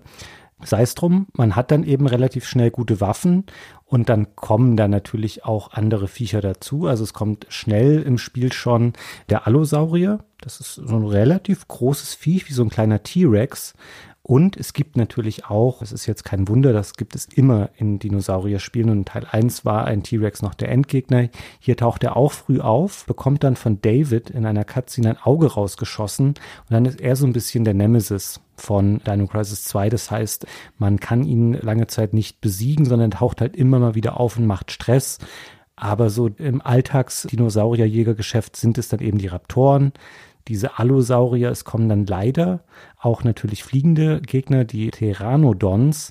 Und sowas ist immer nicht so gut in Spielen mit Panzersteuerung, so fliegende Viecher zu haben, weil du dich einfach nicht so schnell drehen kannst, wie die die Bildschirmseite wechseln. Es gibt schwimmende große Monster, die Plesiosaurier, diese Langhalsviecher und später noch so krabbelnde Dinger in solchen Steinhöhlen. Ich habe mir angelesen, das seien Vorfahren von Säbelzahnraubtieren und noch ein paar andere, auch kleine, die dann eben durch Geschwindigkeit und Masse versuchen, dich in Schwierigkeiten zu bringen, was ihnen nicht so gut gelingt. Aber ja, es gibt eine relativ hohe Vielfalt und so die Konstante sind eben diese typischen Raptoren, die dich in den Trios immer wieder angreifen, eigentlich im ganzen Spielverlauf. Schon eine ganze Menge Gegner, finde ich. Also es herrscht kein Mangel dran. Das sind logischerweise alles Dinosaurier, aber es ist auch genügend Abwechslung da. Und ich möchte kurz eine Meta-Betrachtung machen. Wir haben ja jetzt schon viel über Action geredet hier und dass sich das Spielprinzip damit grundlegend ändert, obwohl es halt Elemente aus dem ersten Teil übernimmt, die Tanksteuerung, das Bleeding und so weiter und so fort und auch ein bisschen das Inventarsystem auf eine Art. Das ist ein bisschen so dieses Power-Sequel, oder? Das es oft im Horrorbereich gibt. Du machst halt ein Spiel oder einen Film und das ist dunkel und eng und es gibt ein Monster wie in Alien. Und dann kommt Alien 2 und da gibt es halt 100 Monster und die Marines kommen und es wird aus dem Orbit geschossen und es wird gebombt. Und das ist doch auch bei Evil Dead so und dann halt im Sequel Army of Darkness und bei Terminator 1 gibt es auch nur einen Terminator und bei Terminator 2 geht, geht's dann los und so. Und hier ist es auch so, man hat dieses enge, das klaustrophobische, das bedrohliche des ersten Teils und im zweiten Teil öffnet sich das halt und wird ein großes Gemetzel. Du hast mir da jetzt schöne Beispiele hingelegt, Gunnar, weil jeder weiß, also Evil Dead 2 ist besser als Teil 1, Aliens ist besser als Alien und was war dein anderes Beispiel? Terminator 2 ist auch besser als Terminator 1, ne? Ja, das hat Filmen oft gut getan. Das stimmt. Ja, und Spielen auch, würde ich sagen. Jetzt willst du schon wieder darauf hinaus, dass der zweite Teil besser ist als der erste. Ich werde das noch häufig genug hier einstreuen. Ich wollte nur diese Tendenz gleich wieder abwürgen, bei dir zu sagen, das ist jetzt hier eine Verschlechterung oder es ist, es ist eine Abkehr. Es ist kein Survival-Horror-Spiel, was wir hier haben. Es ist ein ganz klares Action-Spiel. Und wie ich vorhin sagte, dass ich davon seinerzeit enttäuscht war, so habe ich es heute als angenehm empfunden, weil man eben das Gefühl hat, okay, alles, was ich mache, das bringt mir eine Art von direkter Belohnung ein. Und ich tue mich heute zum Beispiel äh, also ich springe gleich wieder zur Beschreibung des Spiels zurück. Ich will nur kurz diesen Exkurs machen. Ich tue mich schwer jetzt zu sagen, ich gehe zum Beispiel zu Resident Evil 1, also nicht dem Remake, sondern wirklich dem Original zurück, weil da eben so viel Arbeit drin steckt. Und das sind Sachen, die funktionieren besser, wenn man sie noch nicht kennt und noch nicht all diese Hardships schon mal gemeistert hat, das muss man halt alles nochmal machen. Und Dino Crisis 2 empfängt dich so mit offenen Armen und sagt so, hier guck mal, da hast du sieben Waffen und hier hast du gleich 100 Schuss mit und die beiden Helden sind auch super kompetent und da kannst du richtig viel Spaß im Dschungel haben. So, jetzt geh mal los und baller die ganzen Dinos ab. Das ist jetzt für mich keine neue Erkenntnis. Ich wusste das schon aus äh, im Laufe der Zeit dann schon, dass mir das Spiel jetzt mehr Spaß machen würde und so war es jetzt auch. Also mir taugt das sehr, dass sie hier diese Veränderung gemacht haben. Und es ist ja auch gut, dass man eben nicht gesagt hat, ja, wir machen den gleichen Survival-Horror-Schuh jetzt nochmal, sondern wir machen in wirklich kurzer Zeit eine andere Art von Spiel daraus. Wir sind da ja ein bisschen in der Meta-Betrachtung, das stimmt schon. Ich finde, grundsätzlich ist das Survival-Horror-Genre, weil es so stark kodifiziert worden ist durch Resident Evil, relativ schnell in eine kreative Sackgasse geraten, finde ich. Die Spiele haben sehr viel übernommen, haben sich schnell wiederholt, haben auf ähnliche Effekte gesetzt und hatten alle dieses Grundproblem, dass diese Panzersteuerung einfach auch nicht so dolle ist. Das funktioniert schon in solchen Spielen mit dieser statischen Kamera, aber ehrlich, das ist keine intuitive Art zu steuern. Das ist langsam und mühsam und fühlt sich an wie Schmerzen, wie irgendwas, was dir im Weg steht bei der Steuerung. Ich finde ja, es ist ein großer Teil des Spaßes in Spielen, ist ja Bewegungsspaß in Spielen, wo du dich bewegst. Das heißt, es macht wahnsinnige Unterschiede, wie weit man springt in Jump'n'Runs oder wie schnell er das Schwert zieht oder was weiß ich, was es alles für Bewegungen gibt in Spielen. Und in diesen Tank-Control-Spielen macht die Bewegung eigentlich keinen Spaß. Das heißt, du musst den Spaß dann woanders her suchen, logischerweise. Und hier haben wir so ein Hybrid. Es geht schon in eine Richtung, in die es später ja noch geht, weil der Survival Horror dreht sich ja mit Resident Evil 4 dann nochmal sehr deutlich in eine andere Form und wird dadurch auch viel Action betonter. Und hier übernimmt es die Tank Controls noch und macht so eine Art ausoptimierte Tank-Control-Steuerung. So ein bisschen so, als würde man in den Trabi noch einen stärkeren Motor einbauen, damit er halt jetzt aber nicht nur 120 fährt, sondern 140. Ja, aber ein Benzinmotor wäre schon noch besser. Aber gerade für ein Actionspiel oder für ein Rennen, sagen wir mal, um in der Metapher des Autos zu bleiben, es fühlt sich gerade aus heutiger Sicht gegenüber den sehr mühsamen Spielen mit einer traditionellen Tank-Control und diesen Fairnissen und Widernissen, die dir ein klassisches Survival-Horror-Spiel entgegenwirft, fühlt es sich halt sehr angenehm und frisch an und erleichternd. Ja, und ich finde es schon eine große Leistung. Ich bin mir nämlich sicher, dass die Sachen, die wir eher als etwas seltsam oder als etwas altbacken empfinden an dem Spiel, nämlich die Renderhintergründe und die Tanksteuerung, das hätten sie nicht gemacht, wenn sie es anders hätten machen können. Aber diese Idee von, hey, wir wollen hier eine Dschungelwelt haben, die soll toll aussehen, das hätten sie nicht anders bauen können auf der Hardware, die sie zur Verfügung hatten. Da hätte man eben noch eine Hardware-Generation abwarten müssen. Ja, das wollte man offenkundig nicht. Und sie haben hier in gewisser Weise ein Kompromissspiel gebaut. Also sie wollten das eben in Richtung Action verschieben und mehr Unterhaltung bieten, dem Spieler nicht so viele Hindernisse in den Weg legen, sondern ihm eher Vergnügen bieten bei dem sich bewegen im Dschungel, bei dem Kämpfen im Dschungel. Aber sie waren halt darauf angewiesen, das mit Mitteln zu machen, die eben zu der Zeit und auf der Hardware überhaupt möglich waren. Und deswegen ist hier dieses, jetzt hätte ich fast Frankenstein-Spiel gesagt, aber das klingt so negativ. Aber ein bisschen ist es das natürlich. Also Dino Crisis 2 ist ein ganz eigentümliches Spiel.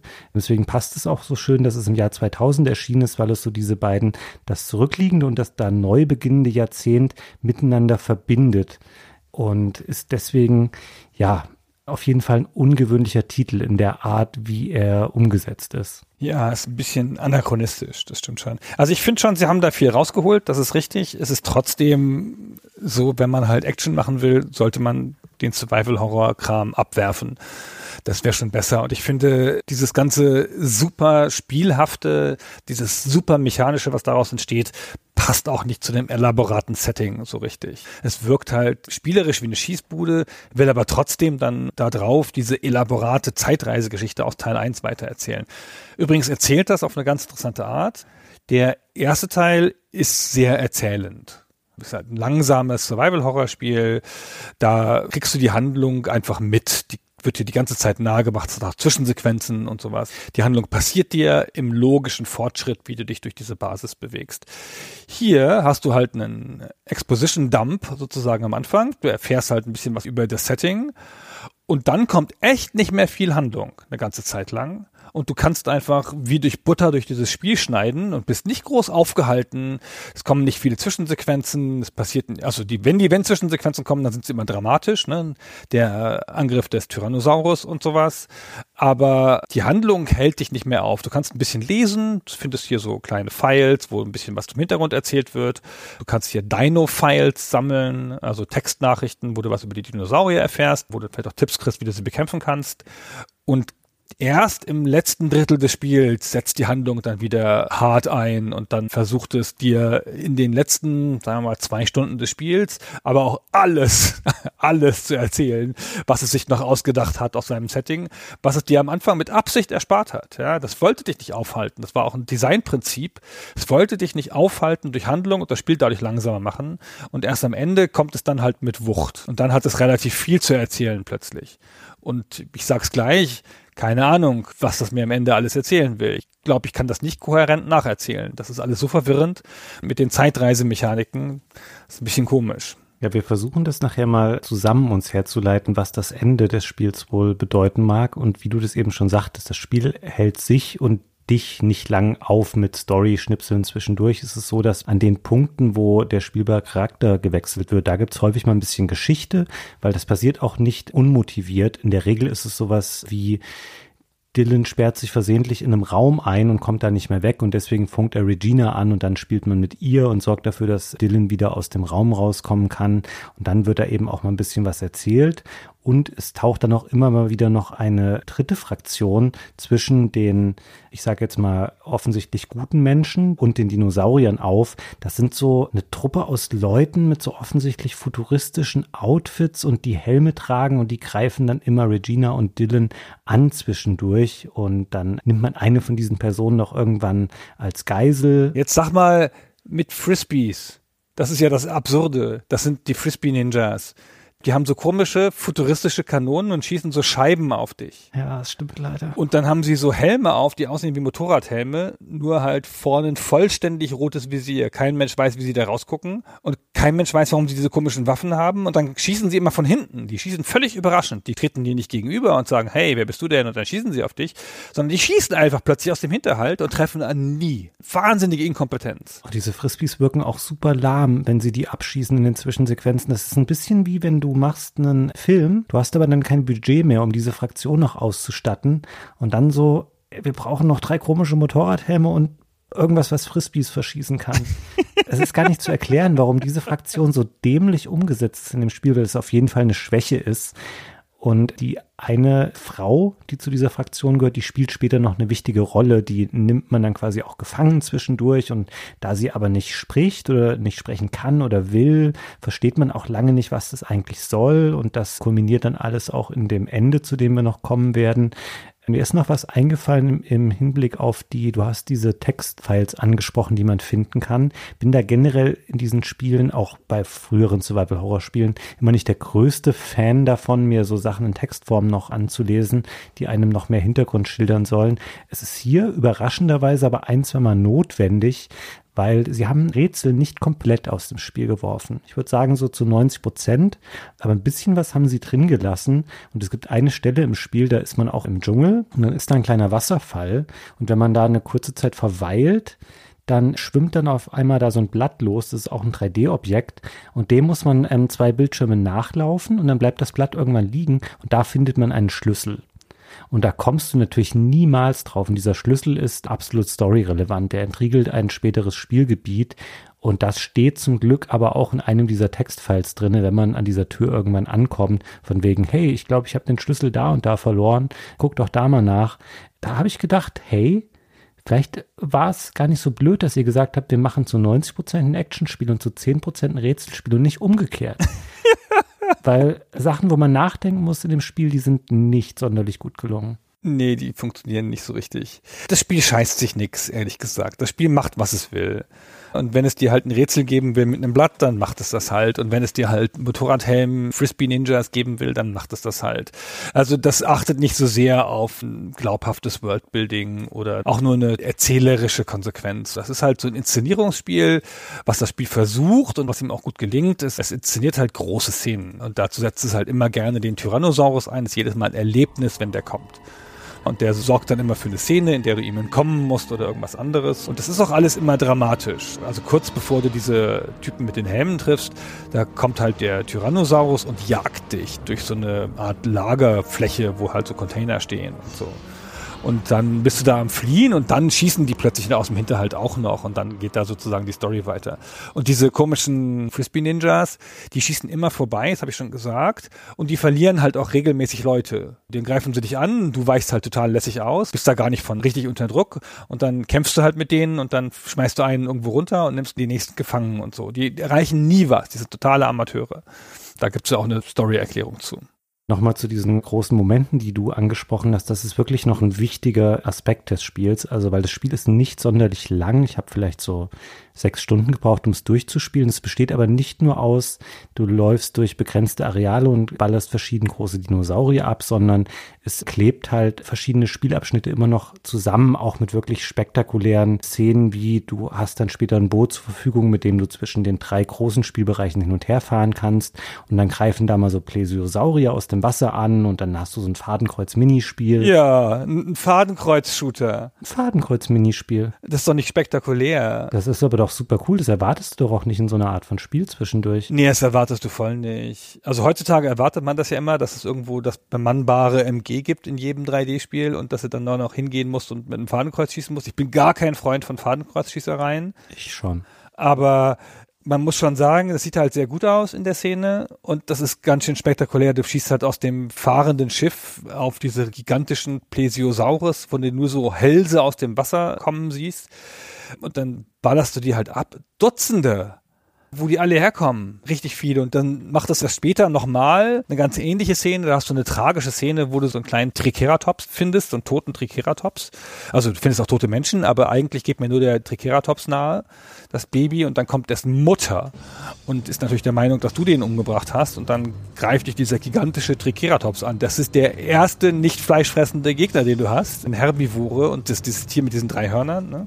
Und dann geht er auf dich los und dann schaltet das Spiel um, wieder in so eine Fadenkreuzsequenz, wo du dann aus dem fahrenden Auto vor ihm wegfährst und hinten auf den schießt, ein bisschen House of the Dead mäßig so. Und das ist natürlich schon ganz nett. Das ist super cool. Ich finde es auch hier wieder einigermaßen lustig. Du versuchst nicht irgendeine Art von diplomatische Lösung zu finden für diese trauernde Mutter des toten Dinosaurierbabys, sondern deine Antwort ist, du ballerst dann da drauf von einem MG eines fahrenden Jeeps. Also da wird wirklich nochmal diese Plesiosaurier-Szene einfach in einem anderen Grafiksetting neu aufgelegt. Du hast später auch eine Panzerfahrt gegen einen großen Dinosaurier und dann der T-Rex, der immer wieder auftaucht, der wird dann später noch angegriffen von einem noch größeren Dinosaurier, nämlich einem Gigantosaurus. Der ist hier so quasi der ultimative Gegner. Also das Spiel scheut sich dann nicht mit wirklich alberner Action da immer noch einen oben drauf zu setzen und das gipfelt natürlich auch am Ende in diesem typischen, oh, jetzt hat jemand die Selbstzerstörung eingeleitet und da tickt ein Timer runter und wir müssen jetzt noch dies und das machen, bevor das Spiel vorbei ist. Also da bedient es sich wirklich nochmal aller typischen Action-Ideen der damaligen Zeit und greift auch viel auf, was im Rahmen von Dinosaurier-Action einfach gut funktioniert. Da fällt mir auch noch ein, es gibt auch ein kompletter Spielabschnitt, der noch mal ein bisschen anders ist. Er spielt nämlich unter Wasser. Finde ich auch sehr gelungen. Bevor du den Unterwasserabschnitt beschreibst, der auch wirklich ganz schön ist, Ja. müssen wir noch kurz der Korrektheit halber festhalten, dass es ein Giganotosaurus ist. Oh. Dafür hast du mich jetzt unterbrochen, um mich zu korrigieren? Ja, das ist halt, weil du halt wie so ein Dinosaurier-Amateur klingst. Gigantosaurus das ist ein Giganotosaurus und wir haben alle das Was ist was Buch gehabt und wissen alle, dass es eine der größten bekannten Therapoden ist. Wie kannst du das falsch machen? Du, ich habe das alles gegoogelt. Jeden Dinosaurier aus dem Spiel ist mir richtig unangenehm, weil da willst du natürlich keinen Fehler machen. Okay, ich dachte, der heißt Gigantosaurus. Wie heißt der wirklich? Giganoto. Im Spiel auch. Im Spiel auch, ja, ja. Das klingt gar nicht so, als würde Dino Crisis 2 den so komisch nennen. Das nennt ihr bestimmt Gigantosaurus. Es nämlich Dino Crisis auch egal ist. Dino Crisis 2 bezeichnet die ja alle, das hat ja gar keine Hemmungen, die Dinosaurier realistisch zu benennen, sodass du sie nicht mehr aussprechen kannst. Aber unter Wasser. Ja, unter Wasser gibt's noch einen Abschnitt, wo ich vorher gar keine Lust drauf hatte, weil Unterwasserabschnitte nerven ja in nahezu jedem Spiel, mit Ausnahme von Schleichfahrt vielleicht. Die sind immer blöd in Bewegungsspielen, wo man eine kleine Figur irgendwie steuert, aber hier funktioniert es auch erstaunlich gut. Also Regina hat dann da so einen Taucheranzug an.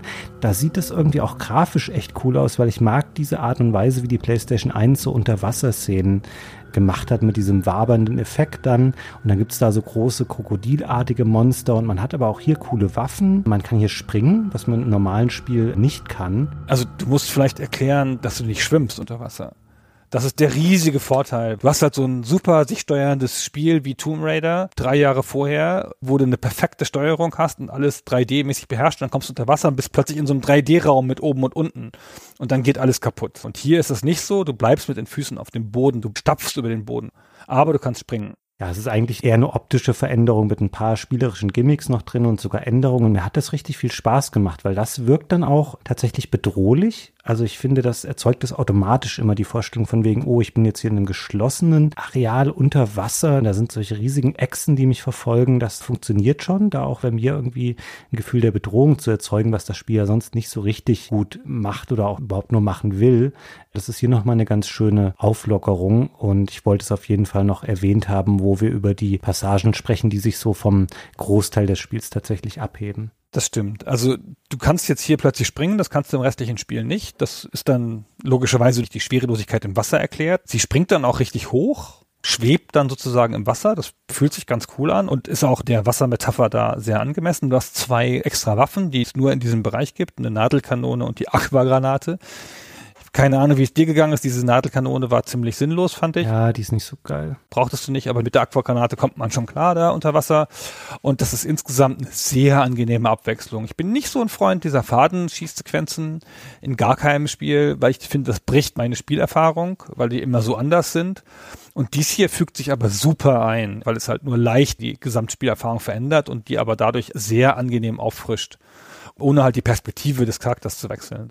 Ja, ist auf jeden Fall eine individuelle Betrachtungsweise von dir, weil wie du eben schon sagtest, das machen ja Actionspiele bis heute. Also auch viele Ego-Shooter zum Beispiel haben immer irgendwas von wegen, oh, jetzt muss ich aber hier mal kurz an das stationäre Geschütz gehen. Oh, wie schrecklich. Ist das nicht einfach eine Pest? Das stationäre Geschütz? Ich hasse das. Ich gehe schon immer um stationäre Geschütze rum, aus Angst, dass das Spiel will, dass ich da angegriffen werde. Es multipliziert in der Regel halt nochmal so ein bisschen deine relative Stärke im Spiel und du kannst dann halt irgendwie binnen kurzer Zeit Dinge abschießen oder in der Menge Dinge abschießen, die du normal im Spiel halt so nicht machen kannst. Und ich glaube, um dieses kurze Gefühl geht's, weil das hast du hier natürlich auch, wo du wirklich im Dutzend andrückende Riesendinos dann mit diesen Geschützen abballern kannst. Ach, ich finde, wenn das so gehandelt ist wie in Halo, da ist das eine angenehme Abwechslung. Es macht dich auch nicht so übermächtig.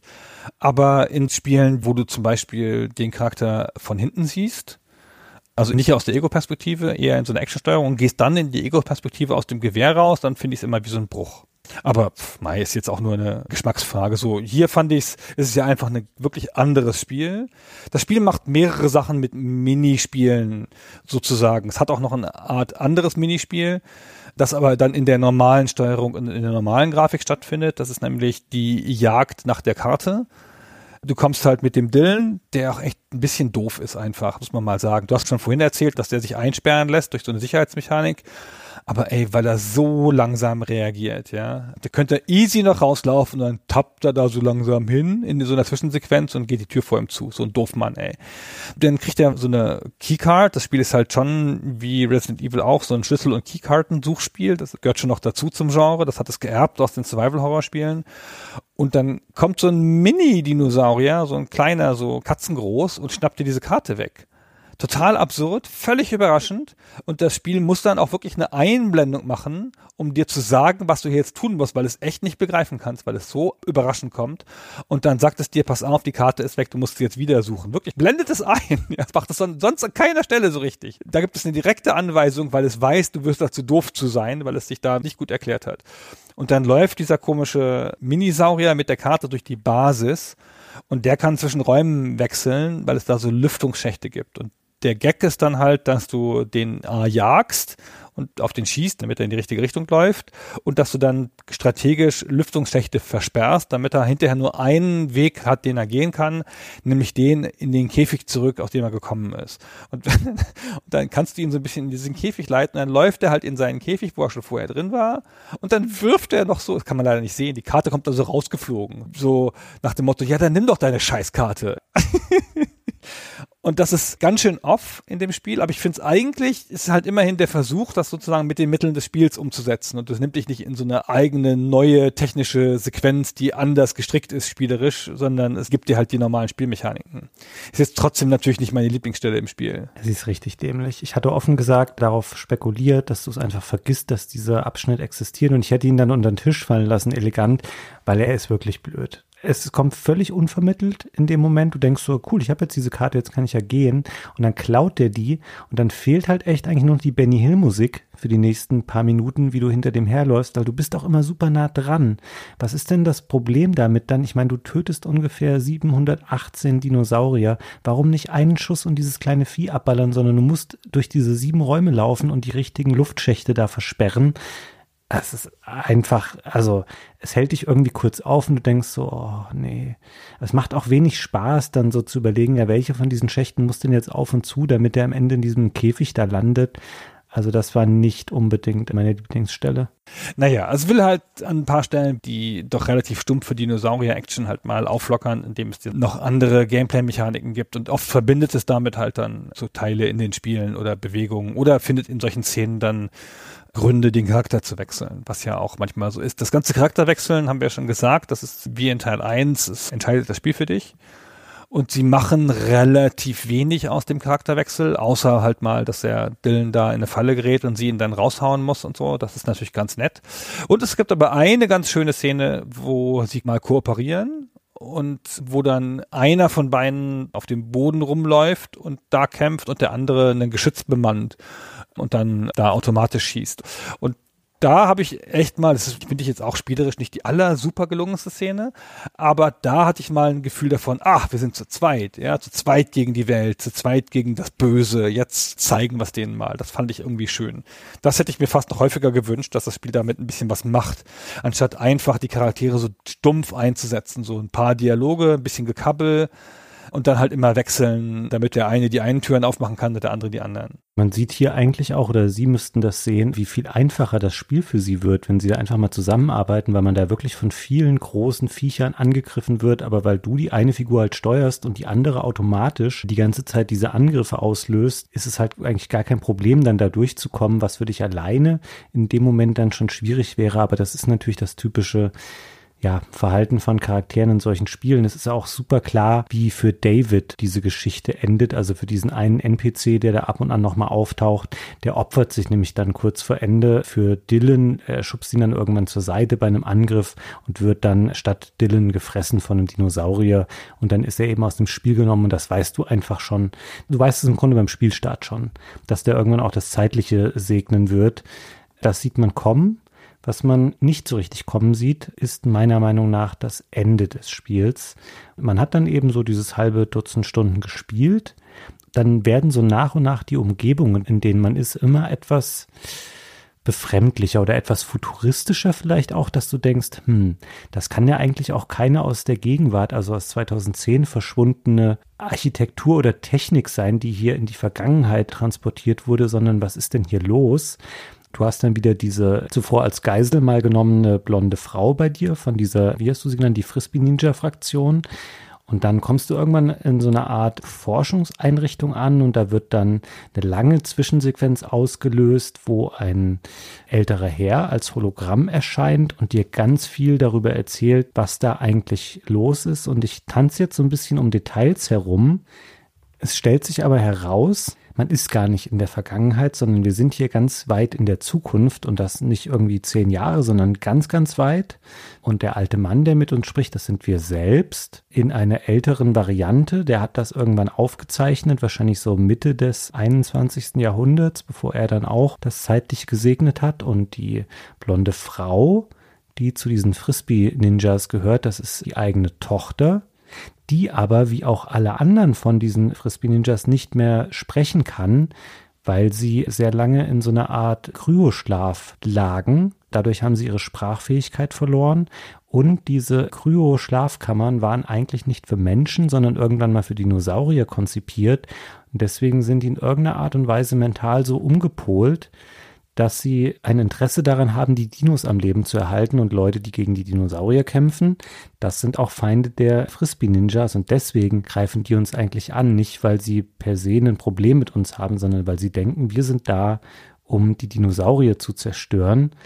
Und dann, naja. Jetzt warte erstmal ganz kurz als Einschub, damit man das besser versteht. Diese Kryokammern für die Dinosaurier, die kommen nicht von ungefähr, sondern es gibt einen elaboraten Plan, den Noahs Arche-Plan, nachdem man versucht hat, mit unfassbaren Mitteln die Dinosaurier aus der Kreidezeit in die Zukunft zu bringen, damit sie da in der Kreidezeit nicht aus irgendwelchen Gründen eine temporale Anomalie auslösen, was für ein aufwendiger Weg. Dann bringt man die dahin, damit die da keinen Schaden einrichten können und auch überleben können. Dann hat, baut er extra diese Kryokammern. Also äh, wahnsinnig absurde Regelung und dann fahren da Leute mit in diese Zukunft mit den Dinosauriern, die dann auf sie aufpassen sollen. Und da geht aber natürlich immer was schief und die sind dann da gestrandet. Die sollten dann wieder zurückgeholt werden, die Dinosaurier. Wieder zurück in die Kreidezeit, natürlich übrigens so. Ne? Okay, die Gefahr ist vorbei. Die Gefahr vor 65 Millionen Jahren ist jetzt drei Tage später, vor 65 Millionen Jahren minus drei, jetzt ist sie vorbei, jetzt lass uns mal die Dinosaurier zurückholen. Und die Menschen, ach, es ist das Tor kaputt. Es geht nicht. Und die sind dann da gestrandet. Und diese behelmten Ninjas da, das sind die Nachfahren dieser Überlebenden der Leute, die da mitgefahren sind. Und die sind dann in die Dinosaurierkammern geklettert und haben da zwei Sachen programmiert bekommen, nämlich einmal, dass sie nicht mehr sprechen können, warum auch immer, und einmal, dass Dinosaurier voll super sind. ah. Warum haben sie den Dinosauriern nicht auch beigebracht, dass auch Menschen voll super sind? Ja, ich verstehe das alles nicht. Das ist alles total komisch. Also wirklich eine komische Haltung. Und ich verstehe auch nicht ganz genau, wie das mit der Stadt Edward zu tun hat die übrigens alle sterben. Wenn du irgendwas noch vorgehabt hast, diese Stadt zu retten am Anfang dieser Sache, das ist ja ein so ein bisschen der Teil. Du bist ja durch diese Zeitreise gegangen, um zu gucken, was mit dieser Stadt ist. Die Leute sterben alle. Die Dinosaurier fressen die alle. Ja, es sind angeblich irgendwie 1300 Leute, die man da retten soll. Das sind dann nach drei Spielminuten noch vier oder so, die auf dieser Insel noch leben. Das Problem ist jetzt ein bisschen, Gunnar, man kann diesen Plot sicherlich noch weiter versuchen in der Tiefe zu besprechen oder zu analysieren. Da tauchen aber ganz schnell ganz viele Ungereimtheiten auf, weil man nicht so genau weiß, existieren da jetzt mehrere Zeitlinien parallel und macht es überhaupt Sinn, was sie da machen, dass sie Dinosaurier aus der Vergangenheit in die Zukunft bringen, damit irgendeine Katastrophe für die ausbleibt und kann man sie dann wieder zurückbringen? Das ist dieses typische Problem, was immer bei solchen Zeitreisegeschichten auftritt, dass das vielleicht für die Person, die das mal geschrieben hat, die hat sich das irgendwie hingebogen in ihrer eigenen Gedankenwelt, dass das passt und so. Es ist aber relativ schwierig, ehrlich gesagt, nachzuvollziehen. Ich habe Zusammenfassungen durchgelesen, ich habe mir Videozusammenfassungen angeschaut und nach keiner hätte ich wirklich sagen können, ah, jetzt habe ich es alles verstanden und jetzt verstehe ich auch, wie es überhaupt alles funktionieren kann, was sie sich da ausgedacht haben. Das ist schon irgendwie komisch, denn einer von diesen Ninjas da, der löst dann am Ende eine Katastrophe aus, wo du nicht genau weißt, also auch nach Studium von Zusammenfassungen, warum er das gemacht hat. Und dann geht alles hoch und dann wird diese Tochter von dem Dylan, die auch ganz am Anfang einer von den Ninjas war, die man gefangen genommen hat und die jetzt aber gut Freund ist mit uns, die wird dann eingeklemmt, also ein Supercomputer-Umfeld. Und dann ist das Tor gerade auf und droht zuzugehen. Und was machen wir denn jetzt? Und dann bleibt Dylan bei ihr und sagt zu Regina, jetzt geh du, pass auf, und du hast die Technologie von hier jetzt mitgenommen, dann entwickelt ihr die Technologie weiter und kommt dann halt genau zurück jetzt, direkt an diesen Zeitpunkt, um mich zu retten. Ich weiß nicht, ob sie wirklich genau zu diesem Zeitpunkt, oder ob sie nicht in der Vergangenheit irgendwie retten soll. Aber ich weiß auch nicht, ob das Regina in dem Moment wirklich klar ist. Ich glaube, die denken nur, ja, ich gehe jetzt mal, bleibt ihr hier, wenn ihr möchtet. Und dann endet das Spiel auch. Nee, er stirbt ja dann sozusagen, weil das Letzte, was man sieht, ist, dass wieder so ein Teil auf ihn fällt und den Einschlag sieht man nicht mehr. Aber ich würde jetzt eindeutig sagen, das hat nicht geklappt, diese Idee, und der ist nicht gerettet worden. Der ist halt hin. Ja gut, das passiert in dieser Timeline in dem Moment. Das ist ja klar, dass sie dann, also ja gut, ist das klar? Das weiß ich jetzt auch gerade nicht, wo ich nicht. sage. Also das leuchtet mir schon ein, dass das da in dem Moment dann passiert, weil sie kann das ja nicht so schnell verhindert haben. Ne? Nee, was ich gedacht hätte ist, sie kommt jetzt dann in einer Sekunde wieder. Ah. Wirklich in einer Sekunde mit dem Rettungstrupp und rettet ihn. Weil, ne, kann sie ja genau timen, aber das kommt nicht. Ja, sie hätte so in dieses Portal springen müssen und im Hintergrund geht schon wieder der Aufzug auf und da steigt sie schon wieder aus, dann mit den Leuten, die sie retten. Genau, damit sie halt nicht zweimal in demselben Raum ist. Das löst ja immer ein Paradoxon aus und hätte ihn dann retten können. Und das ist aber, glaube ich, nicht passiert. Und ich kann mir auch nicht vorstellen, dass es mehrere Zeitlinien gibt, sonst hätte dieser ganze Plan ja gar keinen Sinn. Irgendwie wollen sie ja ihre Zeitlinie retten, weil da ja irgendwas kaputt gegangen ist in der Kreidezeit, warum auch immer. Ja, aber es muss doch mehrere Zeitlinien geben, sonst kannst du doch gar keine Sachen in der Vergangenheit verändern, die die Zukunft da. Wir verrennen uns jetzt, Gunnar. Nee, nee, nee. Also mehrere Zeitlinien laufen ja parallel, logischerweise. Wenn du zurückreisen willst, um irgendwas zu ändern, in deiner für dich maßgeblichen Zeitlinie, die du ja nicht verlassen kannst, dann bleibst du ja in deiner Zeitlinie, logischerweise. Es gibt halt Zeitreisevisionen, die halt mit mehreren Zeitlinien arbeiten und jede Entscheidung spaltet was ab, ne? Wenn ich mich jetzt entscheide, hier, keine Ahnung, jetzt zu furzen während des Podcasts, dann schaltet sich eine neue Zeitlinie ab, in der ich in der Bildzeitung als der furzende Podcaster bezeichnet werde und eine andere, in der es so weitergeht wie bisher. Okay, das heißt, da müsste das quasi so sein, sie hätte ihn nur wirklich in dem Moment retten können, da das aber nicht passiert und dass da alles explodiert und auf ihn dieser Pfeiler stürzt, ist er tot. Würde ich denken. Oder sie muss halt sozusagen dann vorher zurück in die Zeit, wo sie noch da ist an dem Ort und dann halt aufpassen, dass sie sich nicht selber begegnet wenn ich das so richtig verstehe. Aber ist ja auch wurscht. Also halten wir nur fest an dieser Stelle, dass das Spiel da verworren ist und auch 20 Jahre später noch nicht allen Leuten, die sich damit intensiv beschäftigt haben, klar ist, was uns der Autor damit sagen wollte. Es ist halt verworren. Es tut dem Spiel auch nicht gut, dass es im letzten Drittel versucht, total dicht alles reinzuwirken, was es noch an Story hat. Und diese Story ist halt auch nicht besonders gut erzählt. Das ist nicht die Stärke dieses Spiels, sagen wir so. Stimme ich dir bei allem zu? Ist mir auch ein bisschen too much am Ende und auch zu verwirrend, aber ich finde, dass die letzten paar Sekunden oder generell wie es endet, das finde ich zumindest überraschend. Es hat mich auch einigermaßen baff zurückgelassen. Ich hatte das nicht mehr so ganz präsent, wie das Spiel endet, weil es spart sich natürlich diesen tollen Heldensieg und dieses, ja, wir sitzen jetzt zusammen im Helikopter und fliegen weg und wir waren ja super cool, sondern sie hüpft in das Portal, er stirbt offenkundig da mit seiner Tochter, die eingeklemmt unter diesem Ding liegt es gibt da nicht so richtig die Gewinner am Ende. Also am ehesten noch Regina, weil sie wahrscheinlich überlebt, aber sie hat ja weder ihre Mission erfüllt, noch hat sie da ihren Kameraden und dessen Tochter gerettet. Das ist ein relativ negatives Ende tatsächlich eher, zumindest so, wie es sich dem Spieler darstellt, weil man weiß ja nicht, ob sie da noch irgendwas daran ändern kann. Und das ist eigentlich ein typisches Cliffhanger-Ende, was man später in einem dritten Teil, zumal sie ja schon in den ersten beiden Teilen drin war, ist ja super naheliegend zu denken, naja, wenn irgendwann mal ein dritter Teil kommt, dann wird er das schon aufklären aufklären und wird mich wissen lassen, was aus diesen Charakteren geworden ist und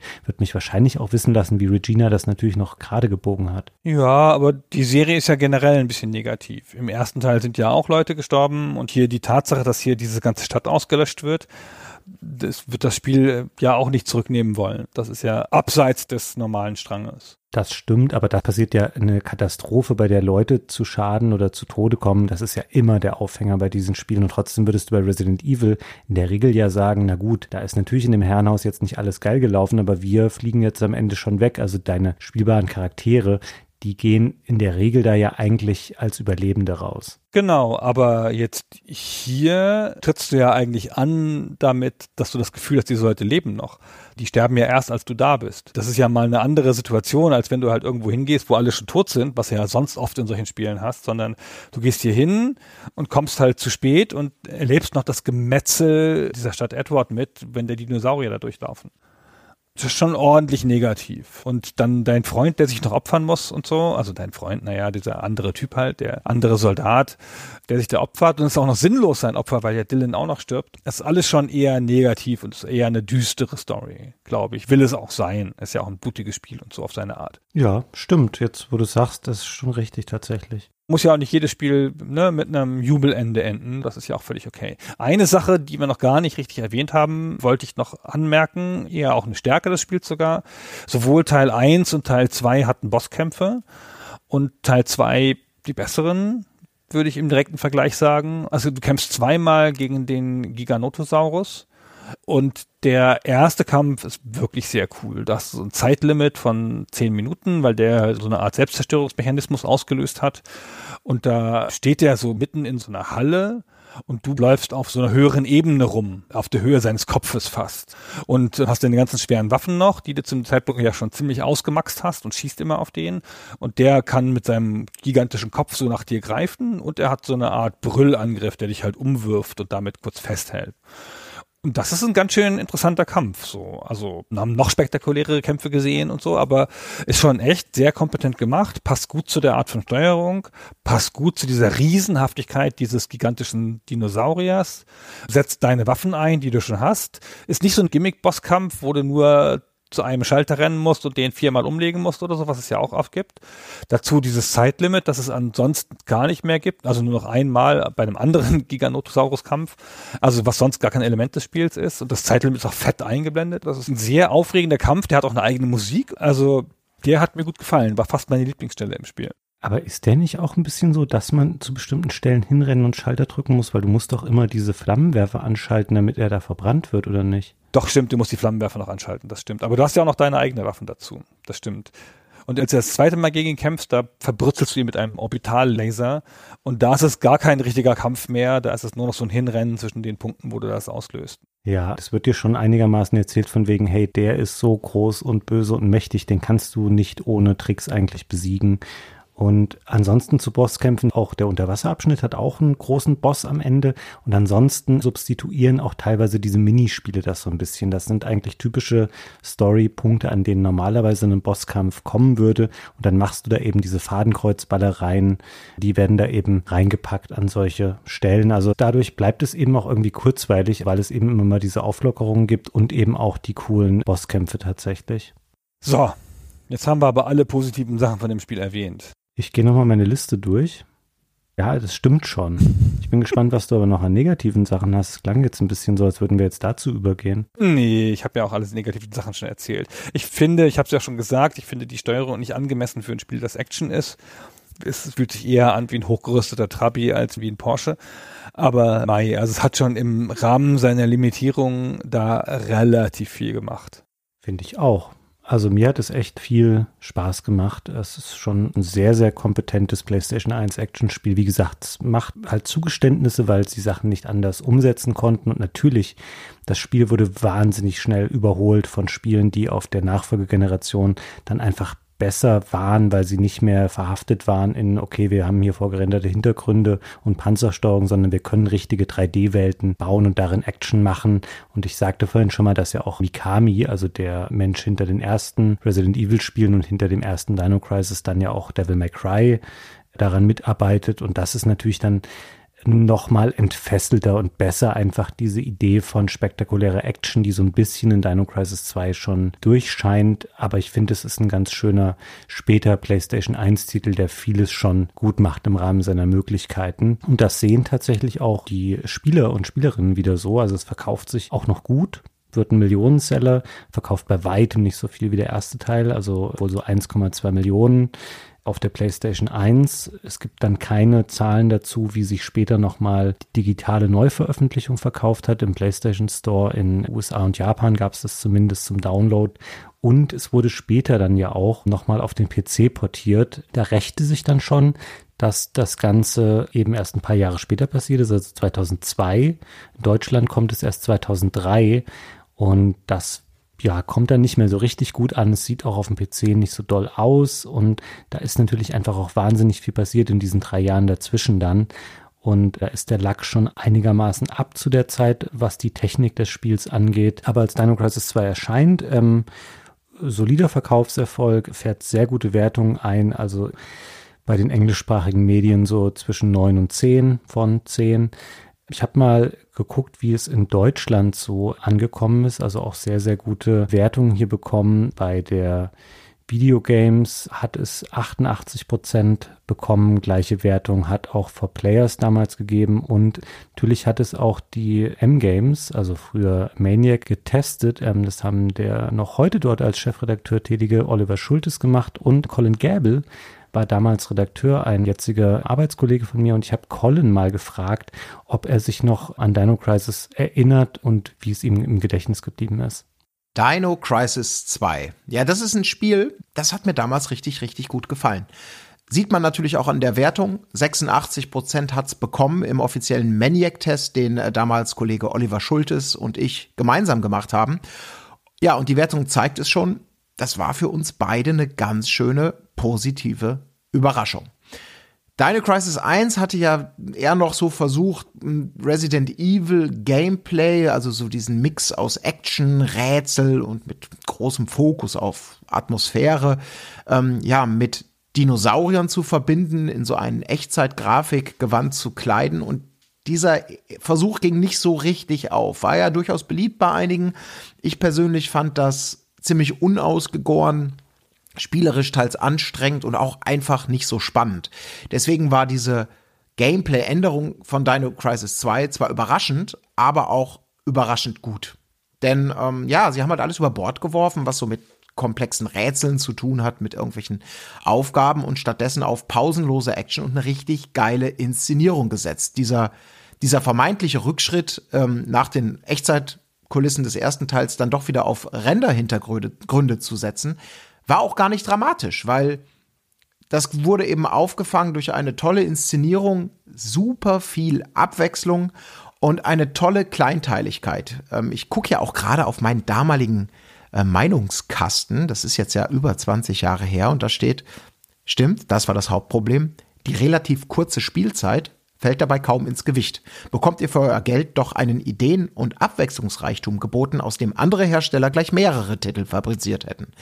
Ja, das stimmt.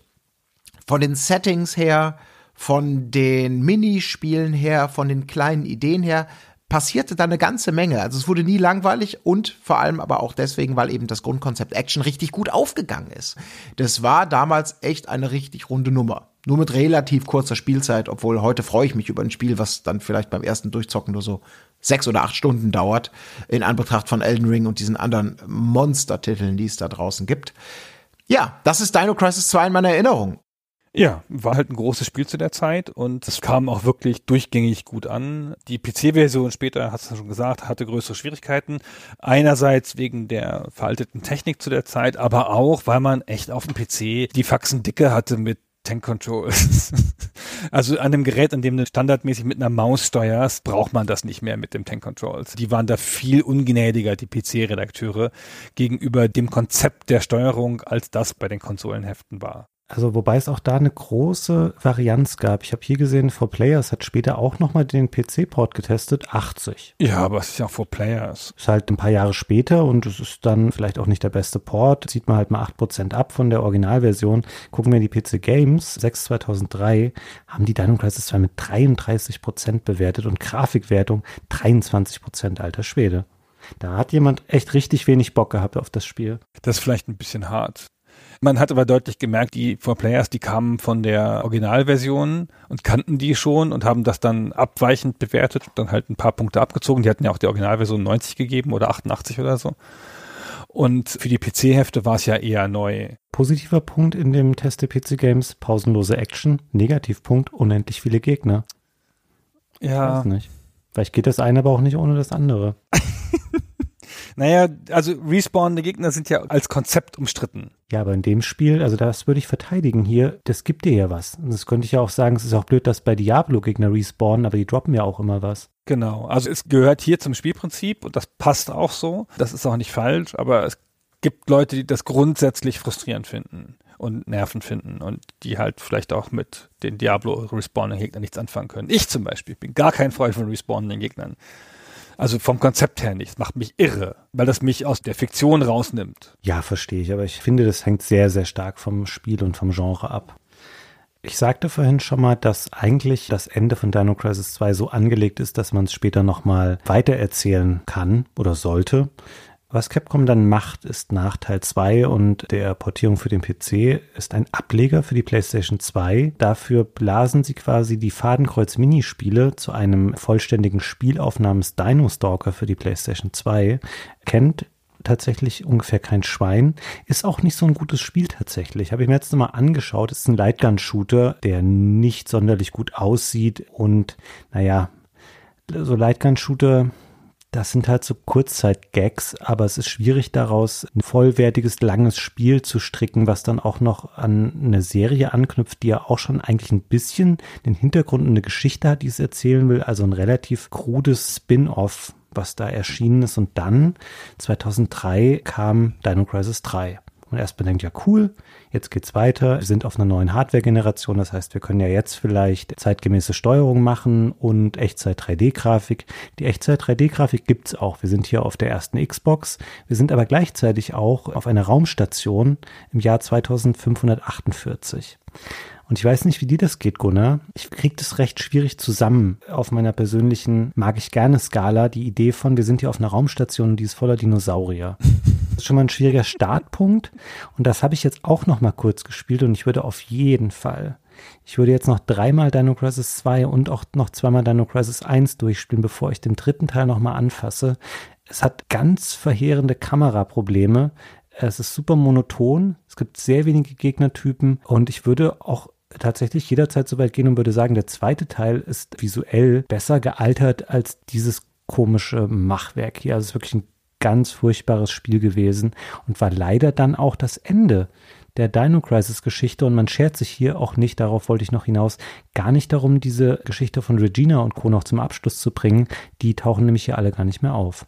Das Spiel ist fast eine eigene Besprechung wert. Jetzt nicht in Form einer regulären Folge, aber da würde ich gerne mal mit Leuten sprechen, die daran gearbeitet haben. Das ist ja eins der Spiele, die umgestaltet worden sind wegen der 9-11-Geschichte.